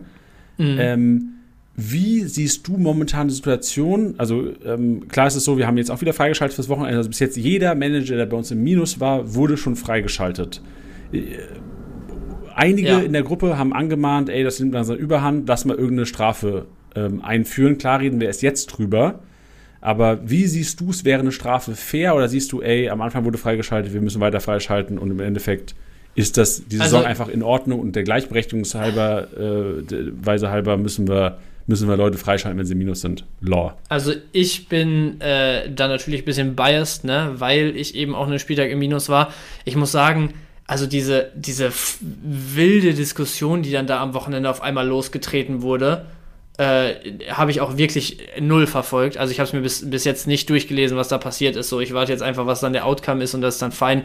Ich äh, finde es auch fair, also ich wäre voll fein damit, wenn jetzt gesagt wird, ey, äh, jetzt machen wir irgendwie rückwirkend, dass alle noch dies und das machen müssen. Ich glaube, da wird ja irgendwie worüber wird da diskutiert? Genau, irgendwie nochmal Positionen freilassen. Je sowas, ne? nachdem, ne? wie viele Punkte gemacht wurden, an den Spieltagen, wo sie freigeschaltet wurden, ah, ähm, ist es ja. so, dass ähm, quasi, wenn man null Punkte gemacht hat, musst du einen Platz frei halten, bis 402, bis 703 und bis 1004 ja, ist momentan also, der Vorschlag, der da äh, kursiert. Also ehrlicherweise, äh, wie gesagt, das war mir ein bisschen zu viel Hackmack dafür, was es am Ende ist irgendwie. Ähm, äh, erste, also äh, Szenario A, was für mich jetzt einfach am fairsten wäre, wo ich aber verstehe, wenn dann jetzt super ambitionierte in der Liga sagen, das kann nicht sein, wäre halt einfach, bis jetzt wird freigegeben, dann wird halt Rest der Saison auch freigegeben, so, wenn es jetzt jemandem einmal passiert. Man kann dann natürlich sagen, so, wenn es jetzt ein zweites Mal passiert, ist dann Ense, äh, ist dann Sense so bei, bei einer Person oder bei einem Manager. Aber das wäre für mich jetzt so das, das Logischste. Ähm, ich fände es auch fein, wenn man jetzt einfach sagt, ey, ähm, Erik und alle, die bis jetzt freigeschaltet wurden, lassen nächste, nächsten Spieltag halt irgendwie eine Position frei oder so. Dann hast du es einmal even und ab da sagst du, okay, wird halt nicht mehr, nicht mehr freigeschaltet oder sowas. Ähm, oder halt immer dieses, das freigegeben wird und am nächsten Spieltag einen weg. Ich finde ehrlicherweise halt nur, also ich weiß jetzt nicht genau, ob ich da richtig liege, deswegen korrigiere mich gerne, aber das, was ich so überflogen hatte, wie gesagt, dieses, je nachdem, wie man performt, muss man dann noch mehr Spieler rausschmeißen und ähm, es war ja noch irgendwie so ein Ding von, ähm, warte mal, was war das denn noch? Auf jeden Fall irgendwie so, so an Leistung geknüpfte Geschichten, da dachte ich mir halt so, also, so, dann, dann wirst du ja, du wirst ja dadurch bestraft, Positionen freizulassen oder irgendwelche, äh, ja, irgendwie bestraft zu werden, grundsätzlich. Dann aber noch zu sagen, okay, wenn du jetzt wenn du jetzt besser performst, musst du noch mehr rausschmeißen und keine Ahnung was. Also dann, dann reduzierst du ja, egal wie der Spieltag für denjenigen läuft, reduzierst du den Spieltag auf ein Minimum an Punkten, so, weißt du? Also dann hat es ja für dich eigentlich gar keinen Einfluss mehr, ob ich jetzt dann an dem Spieltag 500 oder 900 Punkte gemacht hätte. So, wenn dann halt bei 900 Punkten so viel am nächsten Spieltag runter reduziert wird, dass du am Ende wieder den, denselben Pain davon hast. Ja, weiß ich nicht. Also, fand ich ein bisschen wild alles. Deswegen, für mich ist es fair, entweder zu sagen, man macht jetzt einfach die Saison so zu Ende, wie man angefangen hat. Und wenn jemand das noch ein zweites Mal vergisst, dann hat er halt Pech gehabt. Für mich wäre auch fair, wenn alle jetzt irgendwie äh, im Kollektiv nächsten Spieler bestraft werden und ab da dann nichts mehr freigegeben wird. Aber diese, diese wilden Nummern da, weiß ich nicht, ist mir ein bisschen zu viel. Ja, verstehe ich. Also ich, ich glaube, am, am gerechtesten wäre es einfach, wenn Manager zukünftig, wenn sie im Minus sind, dass sie auch weiter freigeschaltet wurden, weil wir es einfach schon rückgängig gemacht haben ja. oder rückwirkend gemacht haben bei, bei allen anderen. Mich fuckt es aber generell ab, dass Manager einfach im Minus sind. So, du arbeitest bei Kickbase, ja, ja. zockst Kickbase und schaffst es nicht, am Freitagabend ins Plus zu kommen. Und das, ja. das triggert mich so sehr, dass ich denke, ey, wenn es dir nicht so wichtig ist, dann hast du es auch verdient, komplett diese null Punkte einzuheimsen. Also mich, mich stört es ja. eher, dass da freigeschaltet wird, aber muss halt sagen, der, der Gleichberechtigung geschuldet, Halber. genau, ja. musst du eigentlich jeden weiteren jetzt auch freischalten. Finde aber. Ja, zumindest einmal.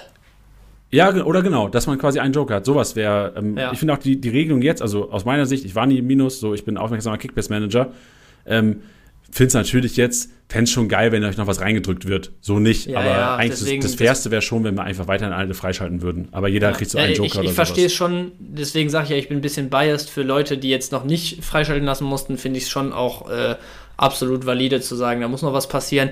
Ich finde halt auch, wenn du jetzt sagst, ja, okay, jeder hat einen Joker, dann also ich sag mal so, es, es gibt ja, es, dann gibt es die Manager, die sagen dann ja, okay, passt so, das ist dann jetzt einfach die fairste Lösung. Dann wird es aber auch wieder diejenigen die, äh, geben, die sagen, äh, dann kann ja jetzt irgendwer einfach extra mit Minus in Spieltag gehen und einen Spieler mehr halten, den er dafür gekauft hat und so, wo ich mir dann halt auch denke, so, das war ja nie die Absicht von jemandem, von denen, die es vercheckt haben, extra einen Spieler mehr zu halten oder so, ne? Also zum Beispiel da, wo es mir passiert ist oder anderen, wir haben ja dann auch einfach zu Spieltagsbeginn die Spieler, die uns ins Plus gebracht hätten, noch verkauft. Also weißt du, das war ja, das war ja nicht dann, dass man gesagt hat, man möchte jetzt noch irgendein Investitionsobjekt nee, nee, halten und die, Millionen einheimsen. Aber diese so, Argumentation gab es ja auch gar nicht, oder? Nein, nein, aber ich, ich bin mir fast sicher, wenn jetzt gesagt wird, ja, okay, jeden kann das theoretisch einmal passieren, dann wird es passieren, dass also es sei denn, dieser Podcast hat jetzt irgendeinen Einfluss, keine Ahnung, aber grundsätzlich bin ich mir relativ sicher, dass es dann von einigen Leuten heißt, ja toll, dann äh, kann ich ja jetzt nächsten Spieltag einfach irgendwen halten, auf den ich jetzt eigentlich noch Bock habe, aber den ich verkaufen müsste, so. Und dann, also weißt du, dann, dann wird halt der komplette Gedanke irgendwie verdreht, so. Und dann ist halt auch wieder schwierig, aber ja, keine Ahnung. Ich kann, ich kann beide Seiten nachvollziehen. Das Einzige, was ich relativieren würde, wäre, dass du meintest, so, du arbeitest bei Kickbase und kriegst es da nicht hin, weil ehrlicherweise, ich glaube, das hatten wir alle auch schon mal. Gerade wenn du bei Kickbase arbeitest, dann hast du auch manchmal einfach so einen Overload oder eben, so bei Erik zum Beispiel ist es ja ähnlich wie bei uns an einem Freitag. Du bereitest PK vor, du sprichst über Startelf-Prognosen. So, der Freitag ist einfach packed bei uns. Und dass du es da dann mal vercheckst, wenn du, wenn wir, keine Ahnung, nach der PK dann mal kurz off sind und dann halt auch mal, keine Ahnung, eine Stunde mit der Family oder so verbringen und es dann halt knapp wird, noch irgendwie die Challenges aufzustellen und Spieler zu verkaufen und keine Ahnung was. Also, äh, weiß nicht, da will ich das Argument nicht gelten lassen, dass man bei Kickbase arbeitet, weil das auch manchmal einfach genau der Grund sein kann, warum es too much ist, so weißt du? Ja, also äh, sehe ich nicht den Punkt. Ich denke, also okay. du gehst morgens auf Toilette und da kannst du, wenn du weißt, du hast einen taffen Freitag, machst es halt Freitagmorgens so, da einfach auf den Minus ja. kommen. Also ich verstehe diesen Grund nicht, wenn jeder sagt, ich hatte keinen Kopf dafür, irgendwann am Tag hast du einen Kopf dafür. Klar gibt es auch Sachen so, keine Ahnung, Szenario, Erdbeben, Freitagabend Erdbeben, Naturkatastrophe, so Tsunami oder sowas, Handy verloren. So, ja, das ist scheiße, aber fünfmal ist es bei uns in der Office-Liga schon passiert. Und alle ja. fünfmal bin ich überzeugt, dass die an dem Tag schon eine Kickbase waren und einfach verpennt haben abends. Ich weiß nicht, wie es bei dir an dem Tag war. Aber ich überlege gerade. Ja, mich fuckt das einfach ab und ich glaube, das merkt man. Also ich, ich, der, ich, bin ja auch Ritter der Gerechtigkeit. So ich will, so jetzt ist alles wäre unfair, weil theoretisch, wenn du jetzt im Minus bist, hast du auch wieder verpennt theoretisch, musst du auch freigeschaltet werden, weil es andere auch bekommen haben. Aber ja, ja. mich stört einfach, dass wir diese, dass wir so eine Kultur in der Gruppe aufgebaut haben, die einfach so sagt, jo, wenn du halt im Minus bist, ja, komm nicht so wild, Digga, komm, kassier deine Punkte, machst du naja. Und das, Bei mir war es übrigens. ich bin, aber vielleicht bin ich auch zu kompetitiv einfach äh, im, im Kickbase-Sport, dass ich sage so, ey, Digga, das ist einfach Teil des Spiels, das ist eine Regel, halt dich, halt, halt dich dran und dann können wir Oder auch. wird bestraft. Genau, richtig. Ja, ja, ja ver verstehe ich schon. Ich glaube, bei mir war es übrigens damals so, ich habe gerade überlegt, ich hatte, glaube ich, noch einen Termin nachmittags an dem Tag und ich war einfach morgens so, weißt du, morgens holst du dir die, die Angebote dann nochmal rein, die aktuellen und äh, wollte aber halt noch mittags die, die PK-Infos abwarten, weil ich meine, bei mir war es damals so ein Ding von Anfang der Saison, ich hatte glaube ich Karasor oder so, wo es noch nicht so klar war, wie gesetzt ist, der gebe ich den ab, halte ich den und müsste dafür irgendwie mit 500 Kala reingehen oder sowas. Ähm, und deswegen wollte ich, glaube ich, die PKs nachmittags abwarten. Also bei dir, Bench, so, war es der zwölfte Spieltag, an dem du Spieltagssieger geworden bist, Karasor. mit 1121 Punkten. So Spieltagssieger, obwohl im Minus. Und das triggert mich am meisten sogar. Ja, ich, ich verstehe es. Ich glaube, wir können das hier jetzt noch komplett tot diskutieren. Ich glaube, bezüglich dieser, äh, das kann nicht mal passieren, dass, dass man das Freitag, äh, freitags vercheckt, äh, weil man bei Kickbase arbeitet, finde ich sehr hart, aber es ist auch nachvollziehbar. Ich bin aber auch der Meinung, so, also spätestens nächste Saison, egal wie es jetzt weiter gehandhabt wird, wird halt gesagt, ey, egal aus welchem Grund du es vercheckst, so, dann wirst du halt bestraft, Punkte zählen nicht, fertig aus. Weil, also wenn du es einmal machst und danach jetzt über alle möglichen Szenarien diskutierst, dann kannst du ja so weit gehen, dass du sagst, ey, wenn wir jetzt bestraft werden, dann werden wir an einem ganz anderen Spieltag bestraft, als der, der es ursprünglich gewesen wäre, dann hast du ganz andere Punkte und so weiter. Also weißt du, das kannst du ja ewig ja, weit spinnen. So, es wird keine faire Lösung jetzt geben. Und das Fairste wäre einfach nächste Saison von Anfang an zu sagen, ey, aus egal welchen Gründen, selbst wenn es absolut hundertprozentig nachvollziehbar ist, ähm, außer jetzt mal, was du meintest, Ausnahme, keine Ahnung, Naturkatastrophe, aber so aus, aus allen äh, normal alltäglichen Gründen ähm, hast du halt Pech gehabt, Punkte zählen nicht fertig. Ja, wir müssen, wir führen so einen Button ein, Naturkatastrophe eingesetzt. Ja, aber ich, also ich bin gespannt, was da jetzt passiert. Ich werde mich äh, nicht an dieser Diskussion in der Gruppe beteiligen, weil A, wissen wir beide, wird dann schnell ein bisschen, äh, kochen, kochen die Gemüter dann vielleicht schnell ein bisschen hoch. Und B, äh, kann ich beides nachvollziehen und beuge mich dann der Mehrheit. Gut. Wir gehen in den Einkaufswagen, Bench, müssen einkaufen. Weil es gibt ja auch Spieler, die Punkte holen, äh, wenn man ein Plus ist. Jannis Einkaufswagen. Powered by Subway. Nochmal die Peitsche rausgeholt. War das, war das schlecht, Einfach nochmal die Peitsche rausgeholt, Leute. Einkaufswagen Ja. heute. Ich rate runter, ausführlich kriegt ihr das wie immer in Kickbase Kickoff. Ito, Roh, äh, also wir differenzieren eigentlich wieder zwischen Startelf-Relevanz oder rein Marktwert technisch. Ausführung, wie gesagt, in Kickbase Kickoff. Ito, Roh, Sterigu, äh, Ster, Ster, Stergiu, Ster, Stergiu. Say my name, say my name. äh, Girassi, Behrens, Keita, Haidara, Gulaschi, Amiri, Masraui, Vertessen, äh, Tohumschu, Proschinski, Pohlmann, Who are you? Who are you? Who are you? Lubicic, Alidu, Schmitz, Feierabend. Ja, sehr gut. Nehme ich jetzt auch keinen Bezug. Machst du, machst du im YouTube-Video. Machst du, äh, und äh, Kimmich mache ich mal wieder rein. Kimmich auch, auch kaum Empfehlung. Geil. Gut. Dann äh, heute wieder sehr lang geworden, Janni. Ja, vor allem, ey, Bench, also, lieber Hörer, wir saßen heute Morgen zusammen. Ich habe so gesagt, oh, Bench, Alter, ich fühle mich ein bisschen sick auch heute. Lass mal kurz machen. Was sind wir? Zwei Stunden. Stunde 45. Digga, Alter, ich muss erstmal, ich lebe mich erstmal in die Horizontale gleich. Ja, gute Gut, Idee. Ähm, sollte, also zum jetzigen Zeitpunkt hat der MVP-Tipper Lukas noch keine Sprachmemo geschickt. Sollte es noch reinkommen, wird es natürlich auch reingeschnitten noch. Sollte ähm, er sie nicht schicken, ganz kurz hier. Lukas ist, wenn ich es dem äh, Instagram-Name richtig ähm, entlesen kann, Schalke-Fan und Rot-Weiß-Essen-Supporter. Geht diese Kombi? Schwierig, aber alles möglich. Wenn er es macht, hat er als UNDAF-Tipper und hoffentlich auch UNDAF-Besitzer sicherlich einen der geilsten Wochenende der Welt gehabt. So Schalke gewinnt, Rot-Weiß Essen gewinnt, UNDAF äh, gewinnt mit Stuttgart und Lukas gewinnt ja sehr wahrscheinlich auch den Spieltag. Ich weiß nicht. Lukas, wir hören dich Ja. entweder gleich oder auch nicht. Moment, Moment, ich will einmal noch ganz kurz Bezug nehmen, weil sonst äh, fliegt es mir wieder um die Ohren, weil ich ja eben gesagt hatte, diese Geschichten mit ähm, äh, irgendwelche Bestrafungen anhand der Punkte und so. Es gab jetzt einen sehr findigen Manager bei uns in der Liga, der alle Matchdays, da hast du es wahrscheinlich eben auch gesehen, ne? Ja, Ich hatte genau. mich gewundert, woher du wusstest, wie viele Punkte ich hatte. Ich bin natürlich der Einzige, dem das passiert ist, der jetzt irgendwie über 1000 dann an dem, Punkt, äh, an dem Spieltag gesammelt hat.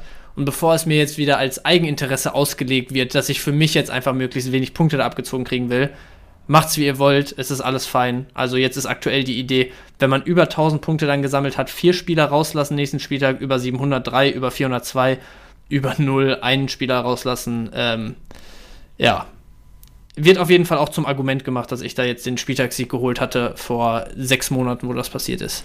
Boah, ja. Also finde ich auch tricky. Ich weiß nicht, ob das die beste Aber Lösung gut. ist, aber ja. Wie gesagt, macht's, macht's wie ihr wollt, fein.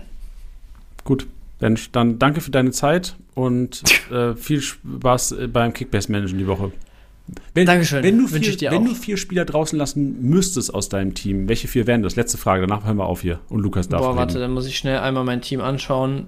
Kickbase Super League. Äh, ich würde Linden Meiner draußen lassen. Digga, da, war- da, würde, da machst du sogar mehr Punkte mit, wenn du ihn draußen lässt. Ich würde Quateng rauslassen, ich würde Bittenkurt rauslassen und ich würde wahrscheinlich Magica Ja, rauslassen. Digga, Alter, für dich ist noch nicht mal eine Schwächung. Ja. Kannst du jetzt auch wieder dann damit argumentieren, da zu dem Zeitpunkt 10. Spieltag oder so hatte man natürlich ein viel besseres Team als jetzt. Würde mich nicht wundern, wenn da auch noch kommt, äh, dass man das dann an dem Spieltag in der Rückrunde machen müsste oder so. Naja, Aber es ich, gab ja auch ich glaube, es ist auch ein bisschen zu sehr der Vibe jetzt von uns beiden gegenüber dieser Thematik durchgekommen, aber passt. Nee, also ich, also ich, ich, ich hätte schon Bock, dass ihr eine Strafe bekommt, so dafür. Aber ja, ja, ich aber halt jetzt auch ein okay, bisschen, ich hatte jetzt ja. nur rausgehört, dass, dass ich hatte nur rausgehört, dass du auch so ein bisschen äh, findest, dass das, dass das jetzt äh, sehr granular ausdiskutiert wird. Aber Das ich wird's, aber auch. Digga, das wird's in jeder Kickbase-Liga. So, ey, ich habe Ja. schon Sachen erlebt, weil Leute, ähm, so gerade dieses Thema Underpay, so du vergisst, dass ein Marktwert-Update ist, Spieler läuft auch über Nacht, machst, äh, kaufst unter Marktwert, Digga, was ich schon für Diskussionen hatte da teilweise. Ja, ja. Und nicht ohne Grund haben einige Kickbase-Ligen da draußen ein Regelwerk von mehreren Seiten, die halt alle Szenarien Ja, das stimmt abdecken. auch wieder. Ja, bist, äh, hast recht. Gut, Bench. Dann äh, schönen Tag dir noch und schönen Tag auch allen Hörern. Danke fürs Einschalten. Ja, und schönen Tag auch unserer kompletten Office-Liga. Wir gehen jetzt mit äh, Good Vibes hier raus. Hallo, ich bin Lukas, 13 Jahre alt und komme aus Thüringen. Mein Wochenende war sehr erfolgreich. Ich hatte 1500 Punkte in der, meiner Liga und dann der Championship hatte ich 1700 und dann habe ich von einem Freund noch in der Championship mitgemacht und wenn man da gewinnt, kriegt man drei Monate Kickbase Abo kostenlos und da war ich auch Erster, also war es mein bestes Wochenende, was ich bis jetzt mitgespielt habe und glaubt an euch, ihr werdet noch Erster und haut rein. Das war's mal wieder mit Spieltagsliga Besieger, der Kickbase Podcast. Wenn es euch gefallen hat, bewertet den Podcast gerne auf Spotify, Apple Podcasts und Co.